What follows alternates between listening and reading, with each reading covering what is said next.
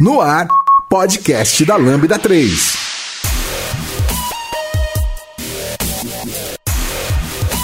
Oi, eu sou o Giovanni Bassi e esse é o podcast da Lambda 3. Hoje vamos falar sobre carros autoguiados. Aqui comigo está o Emanuel Brandão. Somos só nós dois hoje e vamos convidar vocês para é, dar cinco estrelas para o nosso podcast lá no iTunes, que ajuda a, as outras pessoas que ainda não conhecem o podcast da Lambda 3 a encontrar ele lá, se ele está bem classificado. Também não deixe de entrar em contato com a gente comentando lá no post que acompanha esse episódio lá no blog da Lambda 3, também no Facebook, no SoundCloud no Twitter. Ou se preferir, você pode mandar um e-mail para a gente no podcast lambda3.com.br. Este podcast é produzido pela Lambda 3. Somos uma empresa apaixonada por tecnologia que pode ajudá-lo em seus maiores desafios. Somos um grupo de pessoas especializadas em tecnologia web e mobile, seguindo modelos eficazes de entrega e gestão que fazem a diferença no seu produto ou serviço. Nosso grupo de pessoas consultoras em desenvolvimento e DevOps ajudarão sua empresa a tirar proveito das práticas mais novas de gestão e governança. Entre em contato conosco pelo site lambda3.com.br.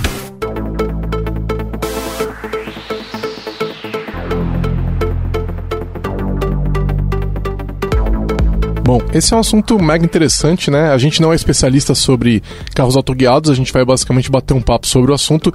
E eu queria falar rapidinho é, sobre como é que funcionam carros autoguiados. Mais uma vez, nós não somos engenheiros, a gente tra não trabalha na Tesla, na Audi, no Google. E pra, pra eu não sei isso. falar sobre carro normal.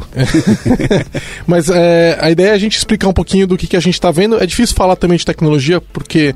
É, a gente. Cada, cada empresa está fazendo de uma maneira um pouco diferente, né?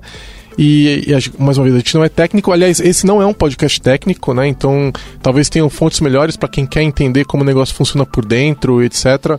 É, talvez tenham fontes melhores para procurar. O que a gente vai fazer é discutir um pouco o estágio que o negócio está e o que, que pode acontecer. Vamos fazer um pouco de futurologia aí, né, Brandão? É, por que, que a gente chegou nesse assunto aqui que eu... É porque a gente tá, é, tá empolgado, assim como muita gente, a gente tá muito empolgado com eu, a ideia, eu, né? Eu vi o Jetsons, né, quando eu era pequeno, e aí tinha aquele carro voador. E a minha ideia é que a gente um dia chegasse naquilo. É, eu, eu, eu tô tranquilo desde que a gente possa ter carros autoguiados, já tá bom para mim. Né? Eu quero o Minority Report, lembra? Que ele entra, oh, então, que ele entra no é carro, é saindo da, do apartamento, ele entra no carro, o negócio vai a 200 por hora pro trabalho, não tem trânsito, aquilo já tava é, bom para mim. Então. não precisaria nem che chegar no Blade Runner. Talvez ali. essa seja uma solução para a gente sair do trânsito do dia a dia, né? Porque se você vai ter carros autoguiados, você vai ter uma velocidade maior, ou pelo menos você vai poder ir lendo, né? E não precisa perder seu tempo ali. Verdade. Tá, então como é que funciona esse negócio? Você consegue explicar, Brandão?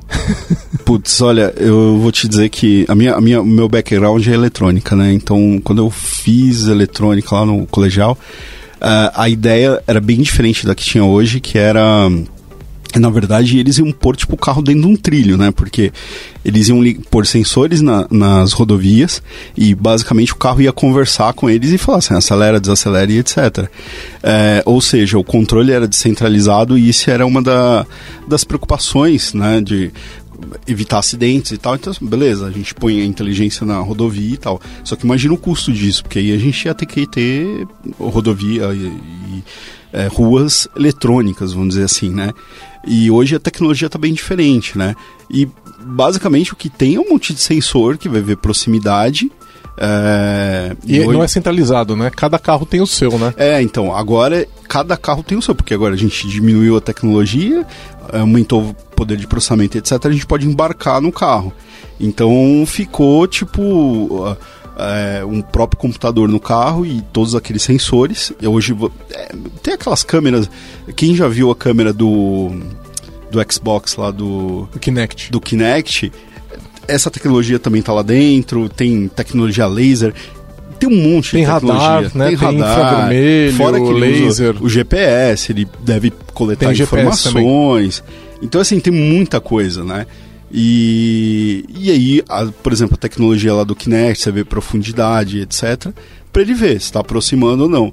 Agora, o começo dessa tecnologia era uma coisa bem estúpida. A gente, no colegial, conseguia fazer, que era o LDR, que era um sensor de luz, só para ver. É, na verdade, não, era um sonar, né? Aquele que você vê a distância do carro, que tem nos alarmes hoje. e evoluiu pra caramba. E o resto é a direção, né? Mexer Agora- motorzinho. É, agora imagina só como isso é complicado. Imagina que você tá num carro e ele tá andando a 80 km por hora e cai uma folhinha na frente do sensor a laser. Ele vai imaginar que o carro bateu, Sim. que o carro tá diante de um objeto muito próximo. E ele faria um- uma freada violenta, possivelmente causando um acidente totalmente desnecessário. Ou seja, não é um sensor. Ele tem que É. olhar e falar: bom, tem algum problema nesse sensor a laser, mas eu tô vendo aqui num outro radar, eu tô vendo no GPS, tô vendo sei lá É, onde, eu que tô- não tem nada na minha Eu frente. tô vendo alguma coisa vindo na minha direção e aí eu tenho que identificar se essa coisa vai ser é, possivelmente um, um problema, né? E, e isso que eu acho que é o legal da tecnologia hoje, né? Porque antes a gente só tinha sensor de proximidade e tal, e hoje a gente consegue identificar várias coisas, né? Então, para quem já viu aqueles vídeos que a Tesla lança, que você vê como na imagem do Kinect lá, aquelas profundidades e tal, ele tem os layers e aí ele consegue identificar assim, ah, beleza, esse layer aqui é de pessoas, esse layer aqui é de placas de trânsito. Então ele consegue identificar essas coisas, né? E, bom, o resto lá é, é- é mexer a direção, né? Acho que aí não é tão complicado, né? É, essa Inclusive, parte é comandar o carro é mais É, fácil, né? essa mais parte é difícil fácil. é O dif- compreender o mundo, né? O difícil é você saber o que você tem que fazer, né? Essa era a grande. é, acho que a, a tecnologia que faltava, né? Antes você tinha essa parte já, por exemplo, você podia ligar num controle remoto um carro, né? era possível de fazer, e só que você não tinha inteligência, né? E, e aí, esse, quando esse assunto voltou à tona, né? é, nos últimos anos aí, principalmente acho que por causa dos esforços da Tesla, né? é, criou-se toda essa estrutura aí de ah, como que eu vou identificar pessoas, é, como que eu vou colocar na rua sem precisar de um controle centralizado me dizendo se eu posso andar ou não e etc. né? Sim. Então vamos assumir que tem algumas engenhocas dentro de um carro que foi feito para isso e que eh, elas estão identificando o mundo e controlando o carro. Aí existem níveis diferentes, né, de, de autonomia, né? E autonomia não é automatização, é autonomia é capacidade de lidar com aquilo sozinho, né?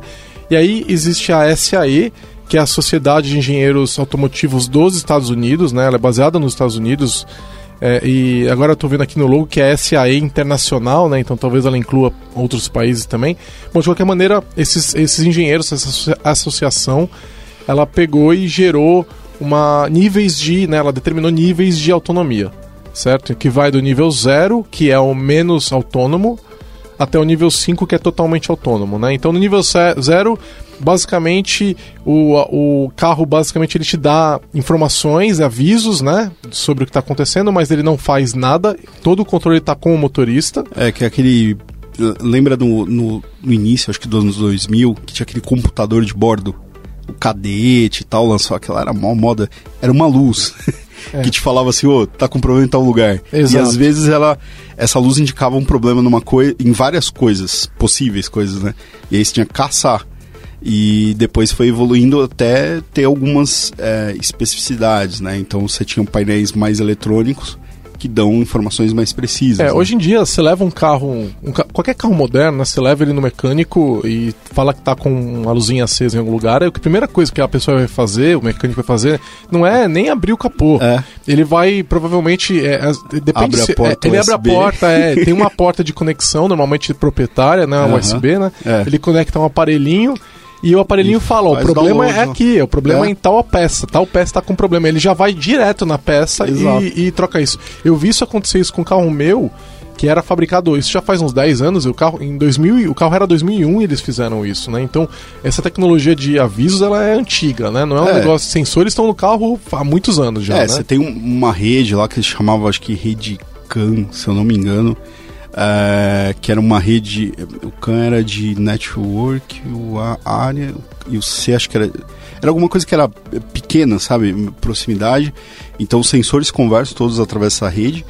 E, e aí, é, não sei se você lembra, na, quando surgiu aquele negócio do bicombustível, e o pessoal começou a hackear os carros, né? Então, Até hoje eles hackeiam. É, que aí você muda lá a chavinha e aceitava gasolina ou álcool e tal, só porque você estava mudando o dispositivo. Então, quer dizer, o carro mecanicamente já estava preparado para dois combustíveis, né? E por causa de uma peça eletrônica, né, por causa de programação, você conseguia mudar o, o funcionamento dele. É, isso acontece hoje nos Estados Unidos, né? Os carros deles, a grande maioria dos carros, é mais da metade mesmo, é flex, é capaz de rodar é, mais de um combustível. Só que parece que eles têm problemas legislativos que não permitem rodar com álcool. Né? Então é, eles não podem colocar álcool nos carros e aí é, roda só com gasolina e aí é, existe uma série de se você procurar na internet, tem maneiras de converter o seu carro, hackear seu carro e fazer exatamente isso. Mas Imagina então, você indo para um, um hacker clube, assim, levando o carro e falando, vim hackear meu carro aqui. Não, nós vamos falar mais sobre isso, né? Porque a é, gente já está hackeando vamos, hoje, é. que eu, a gente está todo mundo no nível zero, né? Agora, nem, é. mais ou menos todo mundo, né? Porque o primeiro nível, talvez quem está ouvindo a gente já não, nem saiba, mas já está com nível 1. Porque no nível 1, é, existe algum já compartilhamento com o com, do motorista com o carro. Né? Então ainda é o motorista que dirige, né? É, mas existe algum controle acontecendo ou na direção ou na aceleração, né? E, e freios, né? Então, por exemplo, um, um, o Cruise Control, né? Que eu, aqui no Brasil acho que virou piloto automático, piloto né? Automático. Que não é um nome bom, porque é, não é o, o pior automático. nome, né? É que o piloto automático seria autopilot em inglês, é. né? Então é o controle de cruzeiro, que se a gente for fazer uma tradução é, literal, né? É, normalmente, é que, é que que ele faz? Ele acelera e freia de acordo com a sua determinação. Normalmente é carro é, automático, né? Com marcha automática, né? Isso. E ele na subida, Mas... por exemplo, ele vai pegar, vai de repente baixar a marcha, acelerar um pouquinho mais, não, na descida ele freia. eu acho que ele não muda a marcha. muda, muda a marcha. Muda? Sim. Muda sim. Putz, então eu tô tratando. É que eu, eu, eu, até, quando você falou, eu lembro do. a primeira empresa que eu trabalhei, um sócio lá, era o, acho que o Vectra, que era no lançamento, e o cara comprou e tinha um cruise control. E ele pegou a bandeirantes assim e você travava a velocidade, né? Então ele meteu lá, sei lá, 80, 100, travou ali e foi indo, só segurando. Aí o guarda parou ele. É, porque. tomou uma multa. É. Aí ele falou assim: não, aqui, desculpa, né? Mas, pô, você tem toda essa bandeirantes aqui livre e tal, né? E me empolguei. E, e, eu não sabia que ele, ele mudava as marchas ele já. Muda. Eu só lembro desse, de você travar e aí você tinha que bater no acelerador para ele voltar, né? E aí sim, você pegava sim. o controle. É, a, a, minha moto ela tem isso daí, mas é, moto ela não é, não é automática, né? Mas é, dela não troca a marcha. Mas o que, uhum. que ele uhum. faz? Ele usa o freio motor para frear e ele acelera. E como é um motor muito forte, muito né, mais do que eu precisaria, assim, né, pro meu peso, ela, ela consegue manter a, a velocidade também, que uhum. é uma uhum. coisa muito legal. Isso é considerado nível 1. Né, é, já existem também alguns carros que conseguem, por exemplo, trocar de faixa, né? Hum. É, ou frear, então. Esse, no primeiro nível, ele é chamado de hands-on, né? Então, uh -huh você não pode tirar a mão da, da, da do, tem, do, do tem, guidão tem ou que, da, da direção. Da direção, né? O, tem um que, que estaciona, né? Que você encosta assim do lado e aperta um botão e vai e faz a baliza, né? Sim, mas o ponto crucial é o seguinte: o motorista ou a motorista, eles têm que estar tá em controle do carro. Porque o carro pode precisar. Né? Então, é, por exemplo, alguns carros eles vão conseguir ficar dentro da faixa. Uhum. Por exemplo, se você começar a sem, sem dar seta, você começa a sair da faixa porque você está com sono ou você se distraiu, hum. etc. Sensor o carro lá. consegue voltar para a faixa. Mas você tem que manter as mãos na direção. Inclusive, atualmente, depois nós vamos falar, já falar mais porquê, né? Uhum. Mas atualmente, se você tirar, alguns, alguns, alguns fabricantes colocaram isso, se você tirar a mão da direção, ele tem um sensor na direção e ele vai começar a apitar já chegando no ponto onde, se você tirar a mão da direção, ele vai parar. Ele começa a frear uhum até parar o carro, né? Então ele não vai permitir que você dirija sem as mãos, né? Você ouve podcast da Lambda 3. Aí tem o nível 2, que é o chamado de hands-off, mas não é hands-off de verdade, né? No, no nível 2, ele acelera, freia e vira, né? Controla a direção, uhum. tudo sozinho. Então, supostamente, você poderia retirar a mão da, da, da direção mas não pode, porque ainda é esperado que numa situação de emergência você, é, você assuma o controle. É que tá, tem que estar tá preparado para qualquer momento assumir. Sim. Né? Então, na verdade, eles falam que é, fala que é hands-off, mas não é, não é bem hands-off, porque é, não é um controle total por parte do carro, né? Então, o nível 2, que é um nível que a gente ainda não tem nenhum carro é, fazendo hoje. Hoje, os carros eles estão no máximo no nível 1, né? Eles estão buscando o nível 2 e tá para sair a qualquer momento.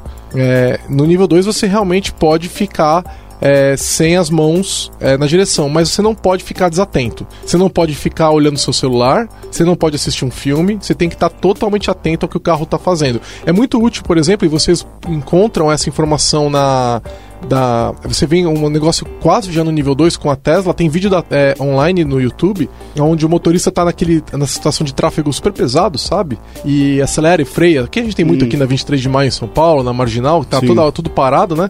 E aí acelera e freia, acelera e freia, e ele tá sem as mãos na direção, o que não pode né? Uhum. Mas é, é, é, ele, ele mostra assim o carro acelerando e freando assim a, constantemente sem ele precisar fazer nada, uhum. né? Mantendo, mantendo a, a, o carro dentro da faixa. Então é, totalmente sob controle. Seria um nível 2, mas é um nível 2 num ambiente restrito, né? Então a gente está falando de velocidade abaixo de 20 km por hora, uhum. né? Então se, eles não podem é, fazer isso em alta velocidade, etc. Mas então a gente poderia dizer que é um nível 2 em situação restrita, né?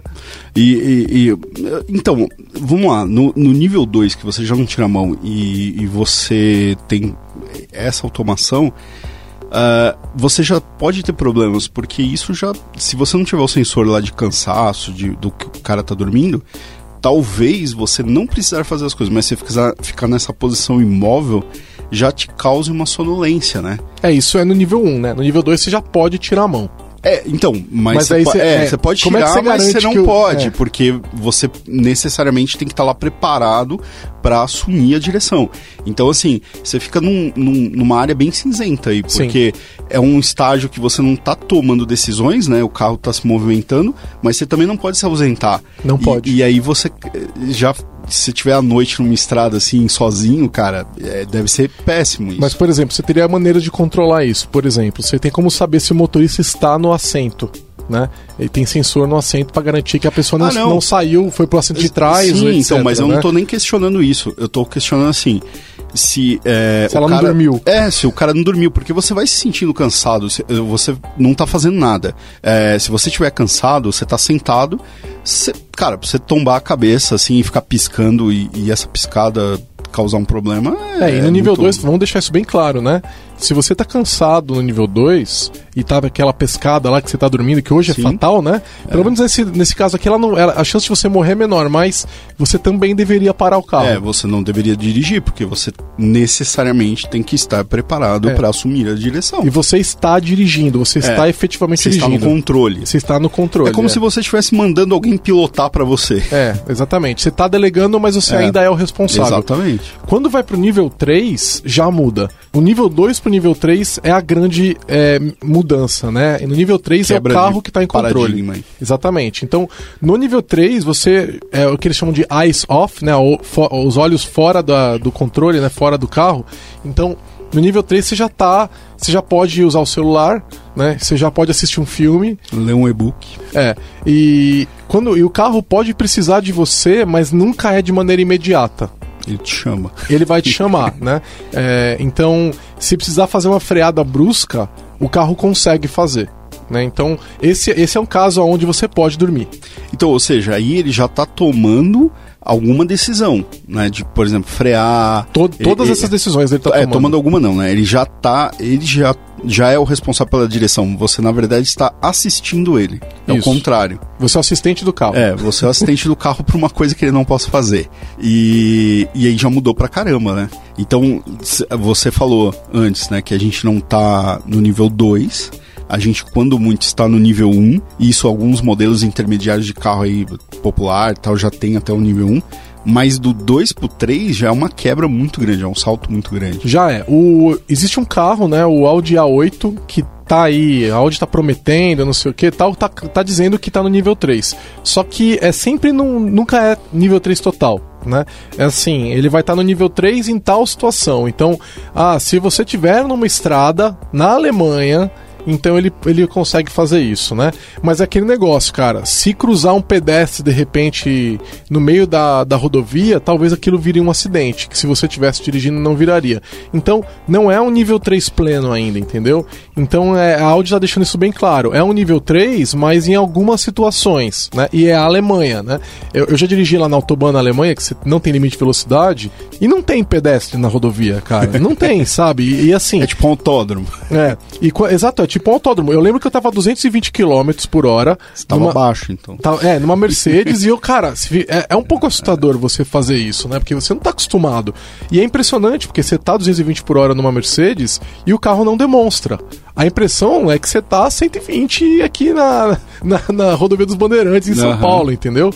Só que você tá, você sabe que você tá a 220. E aí, de repente, cara, vem uma senhora atrás de mim pedindo passagem. Porque eles estão acostumados. E aí eu saí, eu virei pra minha esposa e falei, eu vou seguir essa senhora. E a coragem? e a coragem, porque é, é, ela, cara, na boa, ela fazendo a curva a mais de 200, eu tava a 220. Ela fazendo a curva a mais de 220 por hora no carro. E era um carro, eu tava num carro totalmente, é, praticamente zero, totalmente preparado para aquilo. Uhum. Só que é muito assustador. É, é, é, bem diferente da nossa realidade, né? É, eu, eu não dirijo, né? Eu já fiz muita loucura assim de bicicleta que hoje, com a minha idade, hoje eu não faria. Cara, eu já fiz de tirar a mão ali na descida do Pacaembu, puta ladeira, e hoje eu não faria. E, e assim, eu não dirigindo, eu me ponho muito na condição, na, na como se eu estivesse no lugar do motorista, questionando assim, pô, cara, você precisava estar a 100 por hora aqui, sabe? Você precisava ter feito isso. E, e, e principalmente aqui no Brasil, que a gente tem muito acidente de trânsito, a nossa mentalidade, assim, é muito abusiva em relação a isso. Então você fica imaginando na Autobahn, assim, os brasileiros na Autobahn, ia ser um desastre, assim, absurdo, né? Sim. Então, é, eu tinha falado que a, a, pessoa poderia dormir no nível 3, ela ainda não pode dormir, porque ela, ela pode ser solicitada é, durante o, é, em alguma situação ali onde talvez ela seja necessária, né? Em algum espaço de tempo, né?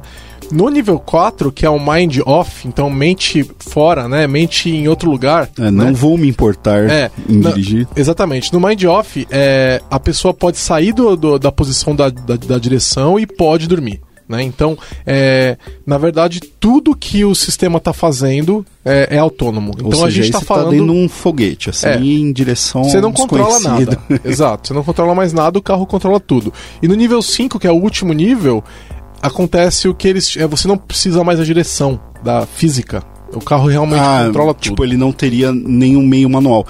Mas será que um dia a gente atingiria 5? Porque uh, eu fico sempre pensando assim, automação. É, é, que eu trabalhei com automação predial, né? E, e, a gente sempre tinha automação predial, mas a gente sempre tinha as, a, os processos manuais para garantir.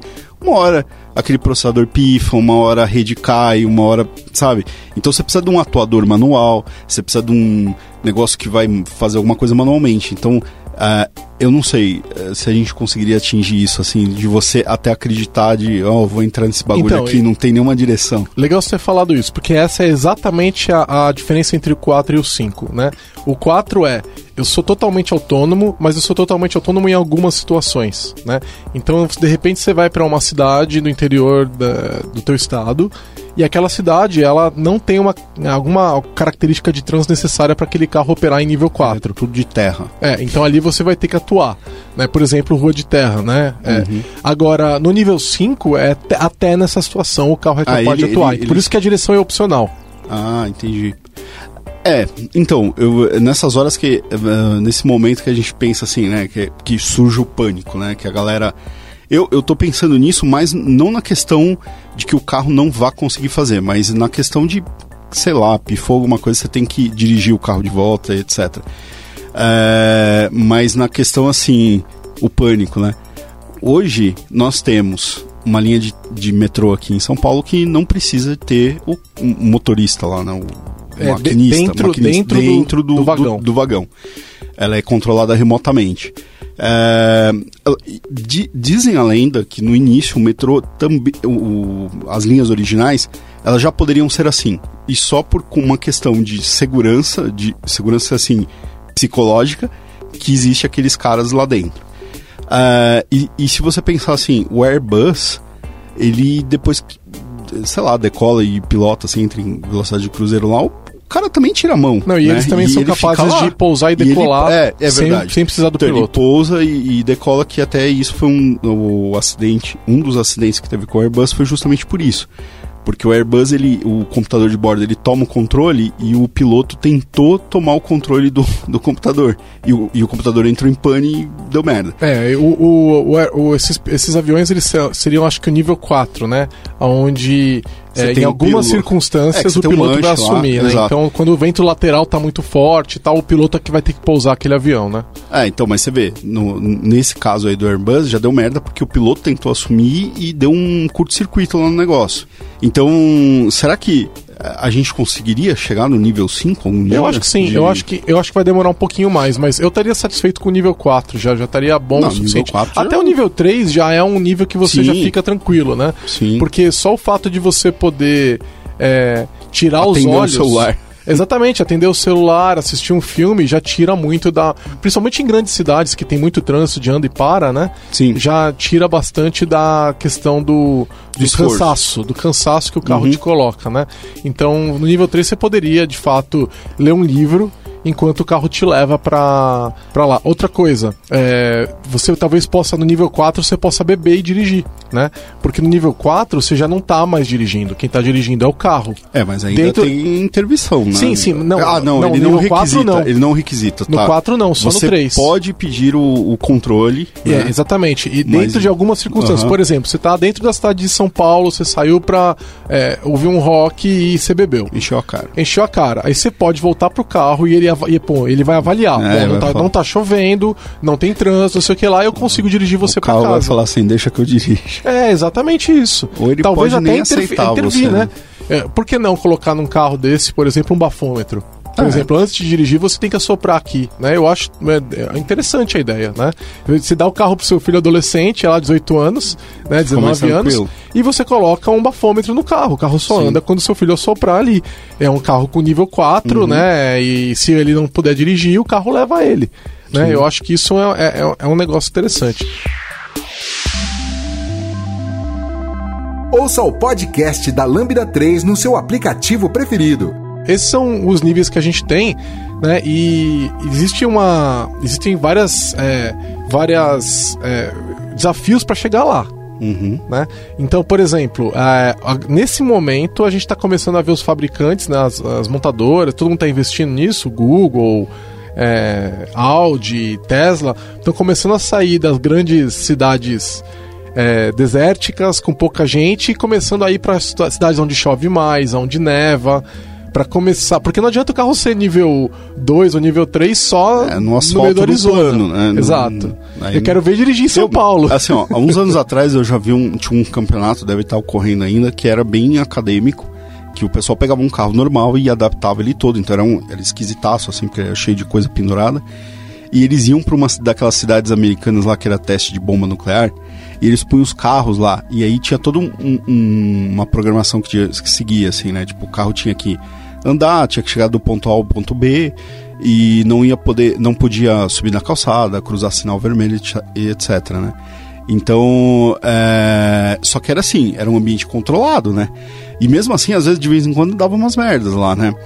Mas é, quando a gente vê hoje essa propaganda da Tesla etc., ainda tá muito nisso de é, cidade asfaltada, com sinalização e etc, né? É, Esse- ninguém confia plenamente. Por exemplo, a, a Domino's fez um teste para entre, com entrega de pizza com carro autônomo, né? Então o carro chegava com, para te entregar a pizza, você digitava, tem até um vídeo no YouTube para quem quiser dar uma olhada, você digitava lá um, a sua, a- o seu número do seu celular, eu acho que na, na janela do carro, né? Tinha um painel. Hum. E aí ele abria a janela e a você pegava a sua pizza e ele vai embora. Aí você fala, uau, não, é- não, mas tinha um motorista dentro do carro. Ele não estava controlando o carro É. mas ele estava dentro do carro. Então, é, e ninguém está confiando ainda, né? E aí a, a É. dec- a, a- a questão do vamos para um lugar onde chove muito, onde tem neve, né? Imagina que tá nevando e aquela neve tampa um sensor qualquer de infravermelho, Sim. um laser, qualquer que, é que o carro você faz? consegue limpar. Agora o carro não é autolimpante, né? É, então eles já estão entrando nessa, nessa discussão, uhum. eles já várias dos fabricantes já estão entrando nessa nessas cidades mais complicadas. Eu quero ver o dia que entrar um aqui em São Paulo, né? Como é que vai ser. É, e, esse é o teste de fogo, né? É. E é interessante porque tem alguns estados nos Estados Unidos que estão inclusive trabalhando para flexibilizar as leis para permitir a pesquisa para ser o lugar onde a inovação acontece, porque uhum. vai trazer muita tecnologia, vai trazer Sim. engenharia, vai trazer dinheiro para o estado, né? E vai trazer talvez aí um, um perigo para o cidadão daquele estado, mas não está tendo perigo, né? Se vocês forem olhar, aconteceu um acidente agora recentemente com Tesla, né? Uhum. Onde ele estava no nível que o cara, a pessoa não pode tirar a mão, né? Hands-on, nível 1, que é onde está o Tesla e o cara tirou a mão do, do da direção e o carro é, é, entrou debaixo de um caminhão, né? Porque ele hum. não conseguiu enxergar o contraste entre o caminhão e o céu que estava claro e tal, e, e bateu lá. Aí a Tesla falou assim: olha, esse é o primeiro acidente com o Tesla em 130 milhões de milhas dirigidas. Normalmente, um acidente acontece com carros dirigidos manualmente a cada, não lembro se era 70 ou 90 milhões de milhas dirigidas. Ou seja, mesmo no nível 1, a gente já é mais, Sim, mais seguro. seguro. do que é um carro nível 0, né? Ou, é, sem nada. O que eu li na época disso é que, imagina que todos esses sensores, e hoje, quando a gente tem lá Big Data, Machine Learning, etc., né? Esses carros estão aprendendo, né? Então, uh, hoje, uh, e isso é muito louco, porque olha só, ah, como é que a gente vai ensinar o carro a dirigir sozinho? Muito fácil, você coloca um monte de sensor e fica aprendendo com os motoristas, né? Então eles estão capturando essa informação, manda lá para a Tesla, eles devem ter o Big Data Big, né? É, quando teve esse acidente, é, eles falaram que eles tinham prevenido um outro, né? Sim. Então quer dizer, eles já aumentaram o nível, é, eles já aumentaram o nível de segurança, né? Então já passou as milhas aí a amostra, né? E, e, e, o histórico que eles estão pegando disso é fantástico, né? Sim, é o que eles, eles chamam de. lá para aprender, o carro chegar no nível 4. É o que eles chamam de Shadow Mode. E eles são bem claros a respeito disso. Sim, eles estão coletando todos os seus dados, né? É, é de forma anônima, uhum. mas eles estão observando é, usando esses dados para olhar onde o carro deveria ter intervido e não interviu e etc. Então, uhum. é, o Shadow Mode aí ó, é como se o carro estivesse em guia autônoma, mas não está guiando. Né? Uhum. E eles estão sim fazendo isso o tempo todo e estão usando essa informação para melhorar os sistemas deles, né? É, isso e, eu acho fantástico. É, isso e é, realmente é um trabalho impressionante dos caras, né? E tem um vídeo também, um outro vídeo no YouTube, onde o Tesla ele freou quando ele estava dirigindo, né? Então, o cara, a pessoa estava dirigindo o carro, ela estava com as mãos no volante e um carro, tinha um carro na frente dela e tinha um outro carro na frente do, do carro que estava na frente dela. Então, dois carros para frente, né? E o Tesla ele sempre enxerga dois carros para frente, ele enxerga o que está na sua frente e o outro. E ele percebeu que aquele outro carro fez uma freada uhum. brusca e, e ele freou. Ia dar merda. É, então o motorista não estava enxergando aquilo. Uhum. Então, o que acontece? O carro freou, o motorista não entendeu porque o carro freou, porque uhum. ele não estava vendo, e daí ele freou, o carro da frente dele bateu e ele não bateu. ele não bateu. Então, eles já estão, de fato, é. prevenindo acidente. Então, o legal disso é, é, são aqueles sensores, né? Tipo, de novo, igual o Kinect lá, que você vai ver essas essas profundidades, esses é. layers, né? São dezenas e de por sensores. isso que o, você conseguiu ver o carro da frente, né? É, se a gente tivesse só olhando o tipo que o olho vê, você não teria acontecido um engavetamento. Exato. Então, o que está acontecendo é o impacto sobre os acidentes ele vai ser brutal, né? Conforme a gente vai aumentando os níveis, né? A gente está falando basicamente de um software que não bebe, que não fica cansado, que não uhum. dorme, que não quer tirar racha, que não, que não vai ter um monte de falhas que um ser humano normal tem ao dirigir. Né? Então é, é, é um carro que vai sempre dar seta quando ele for trocar de faixa né? Que nunca vai, na hora de estacionar, ele não vai deixar de ver um, um cachorro que está atravessando Sim. a rua, ou uma, uma senhora de idade, um senhor de idade. Ele sempre vai perceber essas coisas. Então, a conclusão é: o número de acidentes vai cair, né? Sim. É, ao ponto onde eu imagino, né? A gente vai falar um pouco mais sobre o futuro, depois eu só vou jogar isso aqui para a gente discutir depois. Vai chegar um momento onde em algumas regiões de algumas cidades você não vai mais poder dirigir. É o carro que vai ter que Sim. dirigir. É, eu, eu, acho que isso é um caminho natural da tecnologia. Eu, eu uso lente de contato, né? Então eu já vou há bastante anos no oftalmologista. Quando eu era adolescente, surgiu a cirurgia laser, né?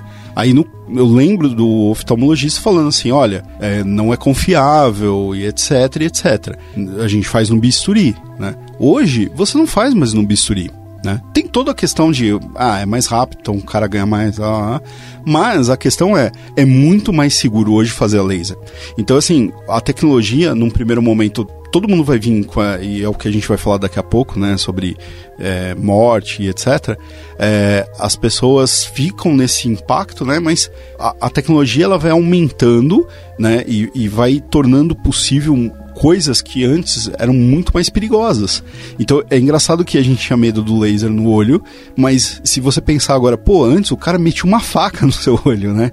Então a tecnologia vai evoluindo num ponto que, que é sensacional de, de você ver como ela pode ser usada para facilitar a sua vida e o quanto era perigoso antes. É, né? eu, eu fiz a cirurgia recentemente, faz uns 5 anos, e foi a laser já com, com uhum. LASIK, inclusive aquela é, corte lateral foi com laser, né? Uhum. E realmente é impressionante. Eu recomendo para quem tem aí necessidade de óculos é, se livrar disso.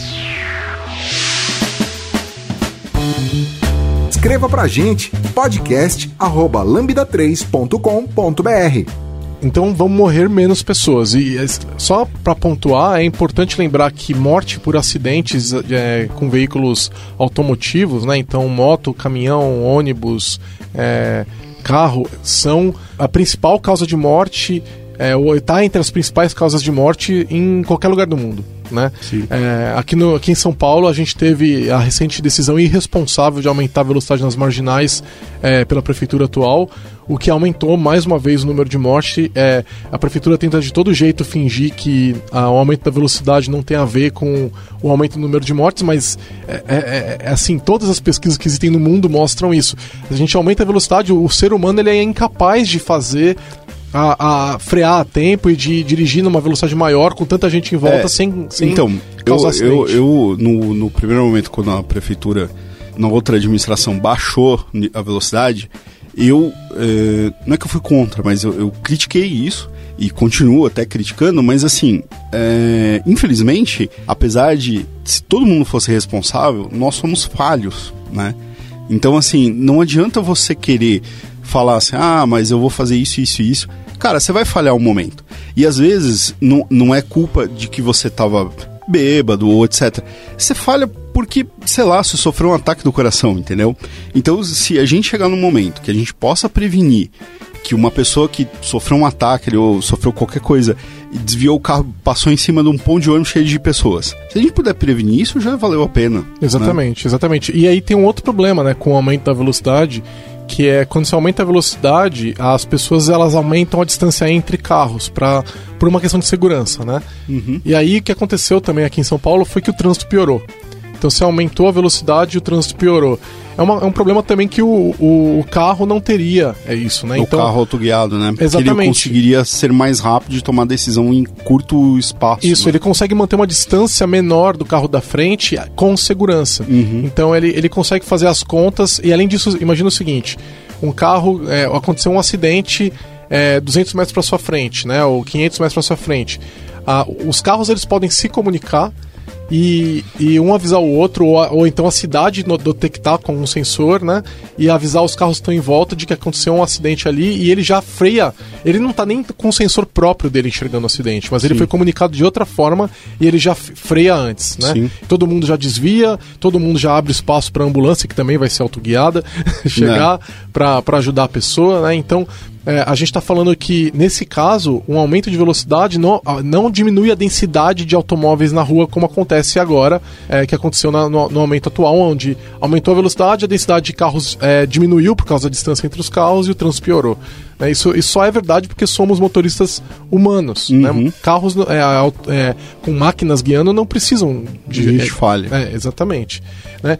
E aí entra uma outra questão, aí, essa, essa é a treta desse podcast, desse episódio aqui. É, tá lá um carro é, dirigindo e aconteceu uma situação, né? Então vamos dizer que furou um pneu, o carro tá andando na rua é, sob controle e tal, furou um pneu e esse foi uma furada de pneu muito violenta, que explodiu o pneu ali tal, e o carro perdeu o controle. certo? É, isso pode acontecer, né? Principalmente, uhum. imagina que pode ser uma moto, pode ser alguma, né?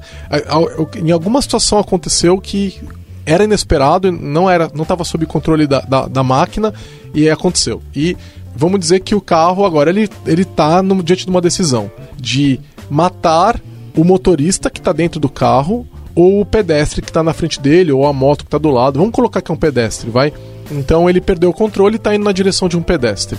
É... Pô, eu não quero andar nesse carro, não. Então, essa é a primeira questão, né? Se, a, se o carro toma uma decisão. Vamos dizer que é, você. Eu tô lá com meus 80 anos e ele detecta que quem tá ali é uma criança. E ele faz as contas e fala: o dano menor para a sociedade é eu matar o senhor de idade, né? É bem então, também relativo. É, não, porque, eu, eu, não tô dizendo olha que só, é. Eu não tô dizendo que é. É, então, então, mas pra gente discutir, agora vamos imaginar que esse senhor de 80 anos aí é um físico. É o Einstein. É o Einstein.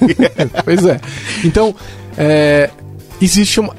Alguma decisão vai ter que ser tomada. E, é, e olha só que interessante. Vamos dizer que estourou o pneu e o carro perdeu o controle, né? Não é uma decisão é, é que é, a gente teria conseguiria tomar porque a Sim. gente não tem tempo de reação. Então, não se tem. fosse um motorista humano, talvez morresse os dois. Sim. Né? Eu Agora, eu acho que é o mais provável, né? pois é. Agora a gente tá falando assim, não, o carro vai desviar e vai enfiar no poste, vai matar o senhor, ou ele vai passar por cima da criança e vai matar sua criança, não vai matar o senhor, né? Alguém vai ter que tomar essa decisão. Sim. Né? E aí, tudo bem? Então, é um, eu acho que é a coisa mais complexa e eu não faço a menor ideia de como que eu. É, porque o que a gente está falando aqui é alguém vai ter que tomar uma decisão, alguém vai ter que programar isso aí. Né? É, um software vai ter isso que tomar. Ter, vai, é, diante de algumas regras, ele vai tomar uma decisão. A gente vai ter que, como programadores, a gente vai ter que escrever isso aí. Se eu fosse o programador, eu não faço a menor ideia como eu começaria analisando essa questão. É que Porque... não é o programador, né? É, não. Quem vai sim. definir a regra não é o programador. Né? Exato, a regra vai ser definida. Exato. Eu não acho que vai ser nem a, a, a montadora, o fabricante do automóvel. É, então, da onde que a gente vai tirar isso aí, né? Vai pra ter que ser legislado. Isso vai ter que ser legislado. Mas é meio complexo isso, né? É, Como muito. é que você vai legislar sobre a vida de uma pessoa, né? Agora, vamos, vamos vamos partir, vamos dizer, vamos tentar, já que a gente tem sensores, né, e a gente está formando um big data aí, a gente tem um histórico. É que o ruim disso é o seguinte: a gente não tem o histórico dos acidentes reais manuais, né? Mas se a gente conseguisse é, capturar os acidentes que acontecem hoje é, e colocar isso de uma forma, um, colocar isso num sistema, vamos dizer assim, para analisar isso aí é, e meter um machine learning lá daria para você tomar alguma decisão de, meu, aqui eu não poderia virar a roda para direita porque nesse caso com chuva e vento assim, não sei o que, a maior parte dos casos deu merda para esse lado, de repente eu virar pro outro. Já dá para começar por alguma coisa. Não vai ter uma decisão como você falou de uh, a pessoa que tá se tivesse no manual, o motorista já não ia tomar essa decisão porque é muito rápido. É, não dá né? tempo. Eu, é, uma, uma vez só, eu sofri um acidente assim que foi bem leve até. É, uma caminhonete bateu na lateral, eu tava do lado do passageiro, bateu bem na minha lateral e, meu, o carro virou acho que três vezes, aí bateu numa árvore. E eu, eu só vi o negócio, assim, vi girando muito rápido, falei, caramba, que ele tava... Não tem Quer controle, dizer, né? Não, nem pensei, acho que isso, né? Tipo, você pensa depois. E aí você fala, puto, o que aconteceu, né? E, e aí você vai, ah, beleza, o cara bateu aqui, eu girei, aí você começa a entender. Mas na hora você não tá raciocinando, né? Então, quer dizer, a gente não pode discutir uma coisa que a gente nem conseguiria fazer, né? Sim. É, mas, mas o ponto é, vamos dizer que dá para salvar uma dessas duas pessoas, né? É, é, a, escolha. a questão é como essa decisão vai ser tomada é uma, é uma eu acho que é uma, um ponto que vai acabar na mão do Estado, de alguma forma. Então, mas olha porque só. Porque não é uma decisão. Ela não pode ser uma decisão egoísta do dono de, do carro. Né? E, é, afinal, o pedestre não participa o ped... também da rua. Senão o pedestre sempre vai ser o, o, que vai tomar pior, né? Então, é, ninguém vai ser pedestre. É, exatamente. aí você cria um outro problema. Então, é, aí se tem uma questão do tipo, olha, você comprou um carro socialmente responsável e ele vai analisar essa situação e que talvez você morra. Você compraria esse carro? E aí a outra questão é a seguinte: você consegue se livrar do motorista egoísta que compra um carro que por lei é socialmente responsável e que não hackeia o próprio carro. Então ele, eh, vamos dizer que é uma, é, é, é uma pessoa, é uma pessoa de idade idosa e ela sabe que na, na, na, hora de fazer a conta ali, ela vai perder. Ela vai perder. Então ela pega, leva no, no Zé lá o mecânico uhum. e fala assim, ó, hackeia isso aqui e tira essa regra Sim. porque eu quero que mata, não quero morrer. é, é assim, ó, eu eu eu acho o seguinte, quando a gente fala esse problema, a gente coloca de uma forma muito simples. Então, assim, a gente só está dando três variáveis aí, três meia dúzia. Você tem um carro, você tem um motorista, você tem um pedestre, e o carro parece estar indo na direção do pedestre, e mas você não sabe mais nada, sabe? Então, assim, é um, uma coisa muito complexa, e eu acho que vai variar muito. É, talvez nesse caso, pô, aí o freio já teria que ter falhado, o sensor de detecção do pedestre também já teria Sim. que ter falhado. É um monte de coisa, assim. Agora... E agora, se tudo isso já falhou, não é culpa do carro, né? Não, não é. Então, se o carro puder tomar uma decisão, ele vai minimizar, tentar ir minimizando o que for possível. É, o problema é que, na, conforme esses acidentes acontecem, né, isso vai gerar toda uma comoção social do tipo, a notícia que vai sair no jornal é, é carro, carro, autônomo, matou. carro mata criança, carro, carro mata senhor mata. de idade, né? E aí, é, vamos voltar no que a Tesla falou, né? Sim, aconteceu um acidente e já é menor do que a média. Isso. Então, é, mas é muito difícil a gente ter essa discussão racional quando o acidente já aconteceu, quando alguém morreu, né? Então é. você vai ter, será que os parentes da pessoa que faleceu, elas vão tá preparadas para ter essa calma e falar não, eu entendo que a decisão tomada foi a decisão correta porque o meu, o meu avô ele era muito velho mesmo e pelo menos salvamos aqui o Joãozinho. Né? É, é, muito difícil a gente ter Sim. serenidade para falar isso, né? Então, mas eu acho que até a gente chegar lá vai acontecer o baseado no que a Tesla uh, anunciou lá é, a gente já diminuiu o número de acidentes. Então, quando acontecer isso aí, vai ser realmente uma situação crítica, vamos dizer. Muito sistema no carro falhou e etc. Porque, imagina assim, se a gente tiver todo mundo com carros autoguiados, né? Então, pela estatística aí da Tesla, isso vai continuar mitigando cada vez mais. Sim, e vai melhorar vai tá cada aprendendo. vez mais. É. Então, quando isso vai acontecer, vai ser um, um caso raro. muito raro. É. E a mesma coisa que a gente fala hoje, assim. Ah, mas puta, eu tenho um cagaço enorme de via viajar de avião, que eu tenho também. É, mas assim, é um transporte mais seguro do mundo. Só que toda vez que eu entro. É mais seguro numa... que viajar de elevador. É, que viajar de elevador. Pô, e todo dia eu entro no elevador, mas nem todo dia eu entro no avião. Só que eu mesmo, Emanuel, quando eu entro no avião, cara, coração eu, acelera. Eu tenho esse problema. Então, eu acho que a gente vai entrar nesse problema, mas com o passar do tempo isso vai ser mitigado. E óbvio, acidentes acontecem, desgastes, pode até ser uma falha de manutenção, né? Ou uma falha de programação. Né? Agora eu vou levar o dilema ético um pouco mais para frente, tá? Primeiro, numa, numa falha de programação, o programador ou o head da empresa vai preso? Não sei. É de, tudo decisão pra gente discutir depois, existe né? o, o homicídio hoje, doloso, né? O que acontece hoje quando um, um, existe uma falha no sistema aeronáutico? Né? O que, que acontece? Existe uma, uma, uma um custo é, criminal ali, uma discussão criminal? Não sei. Segundo, aquele senhor de idade que levou o carro dele para ser hackeado, que eu falei mais cedo, que ele não quer morrer né, porque ele, a conta dele é uhum. é menor. Se acontecer um acidente e o carro decidir matar o Joãozinho porque ele foi hackeado, não, ele é vai preso? Dele, né? Ele vai preso? Aí é culpa dele. Então, porque olha que coisa de louco, né? Aconteceu um, um acidente, uhum. certo? E o carro, uma das duas pessoas ia morrer. E ele, o carro escolheu o Joãozinho. Não é que ele matou alguém, uhum. ele só tomou uma decisão diferente. Então o cara é responsável por homicídio ou não?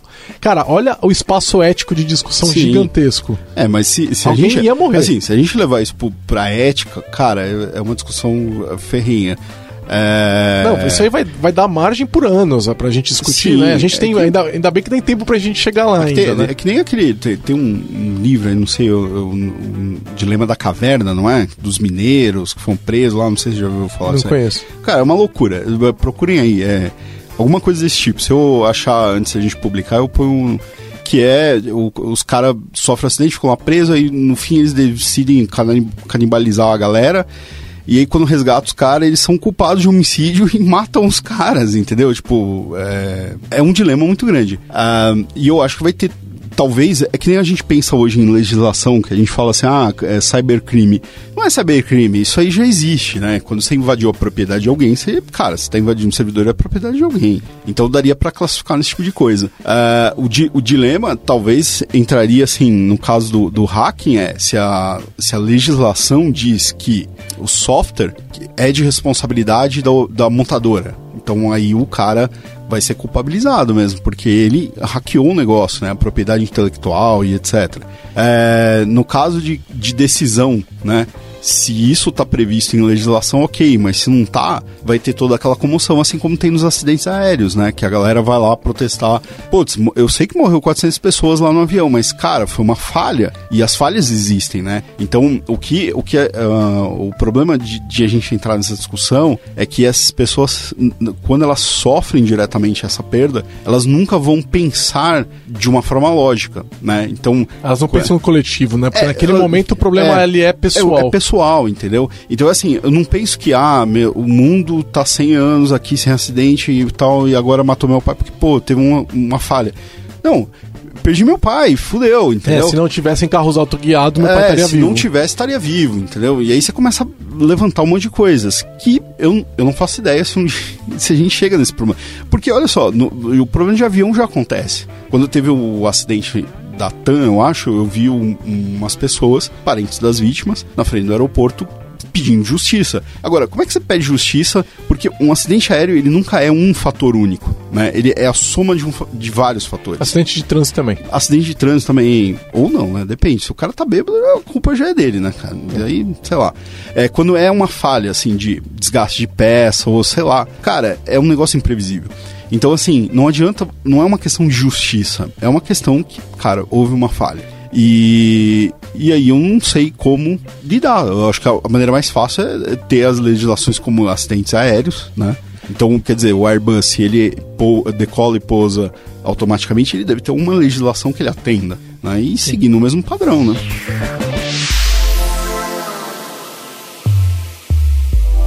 E aí, já deu as 5 estrelas no iTunes para o podcast da Lambda 3? Vai lá!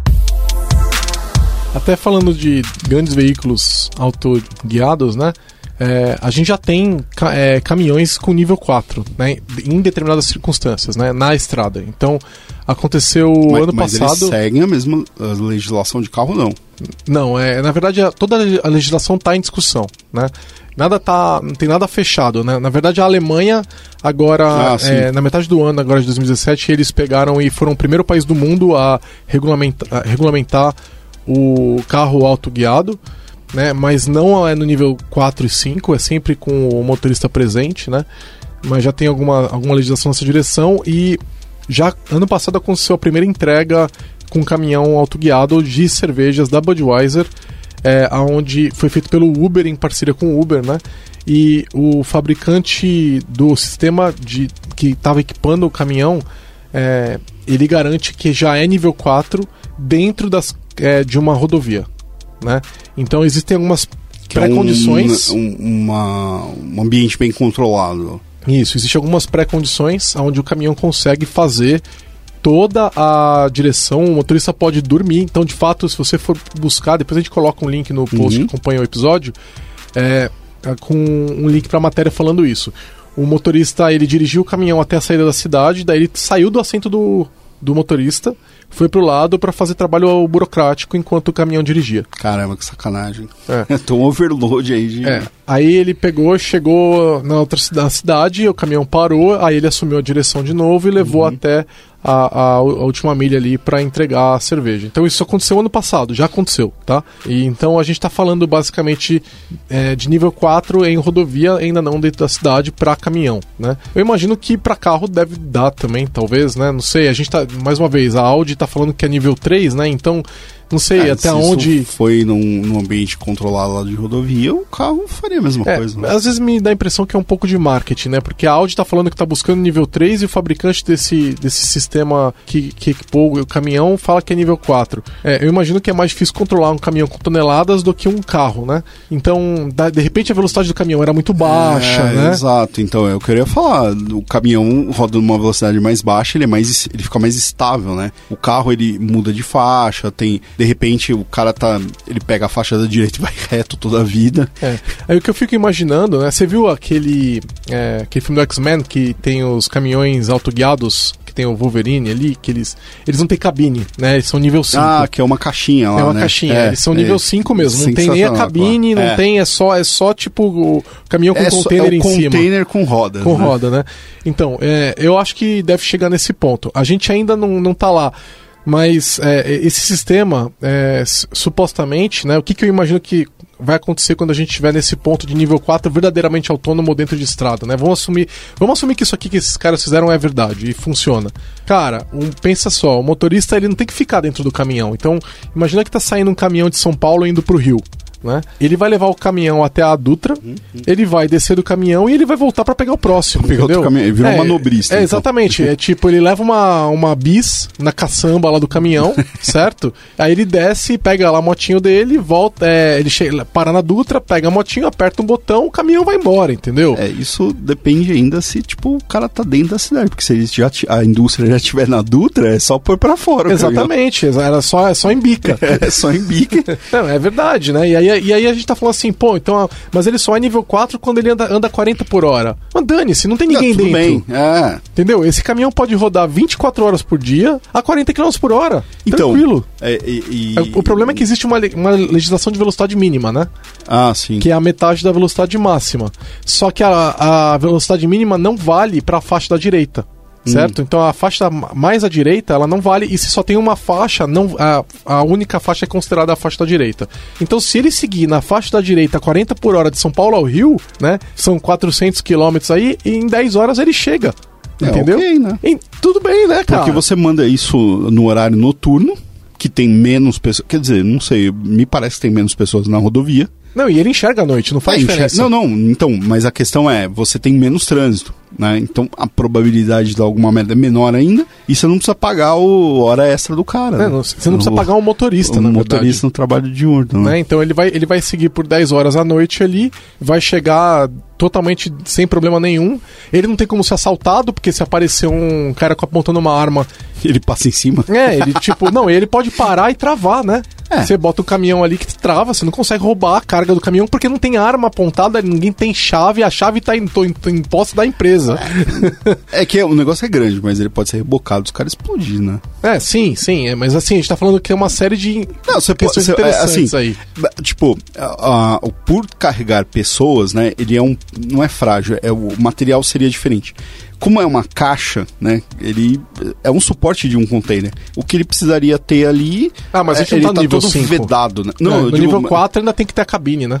Tem que ter ah, cabine para levar é, o caminhão além é verdade, dali, né? verdade. É, não, mas pode ser um negócio extremamente desconfortável. Não, mas ele pode desencaixar a cabine lá. Né? É, poderia. Poderia desencaixar a cabine. Né? De repente é um que negócio é o que, acontece, que atacha, né? Que é o que acontece com os caminhões, né, hoje. Você tem a cabine, você tem a carreta. Sim. Você desacopla, mete a carreta assim na rodovia faz sentido, vai. faz sentido mesmo. Né? E de repente aquela direção que você desacopla é, é. de uma moto que já sai, alguma coisa assim. É, então, é, não, você, é volta possível. A, você volta com a cabine. Você volta com a cabine.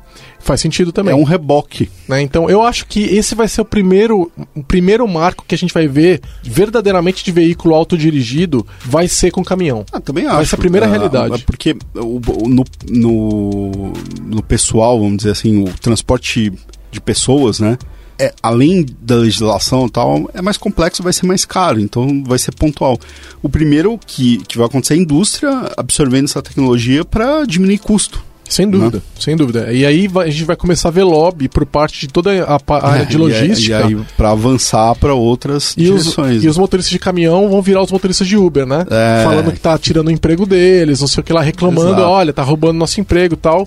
E aí, basicamente, a indústria vai virar chola mais, né? Porque não adianta, isso é, é irreversível, né? É, então, olha só, antes de, antes de ir pra estrada, é, você tem casos de, de, de, veículos que são usados internamente. Então, por exemplo, uh, eu me lembro de ir numa empresa de logística e você tem aquela caminhon... Cam...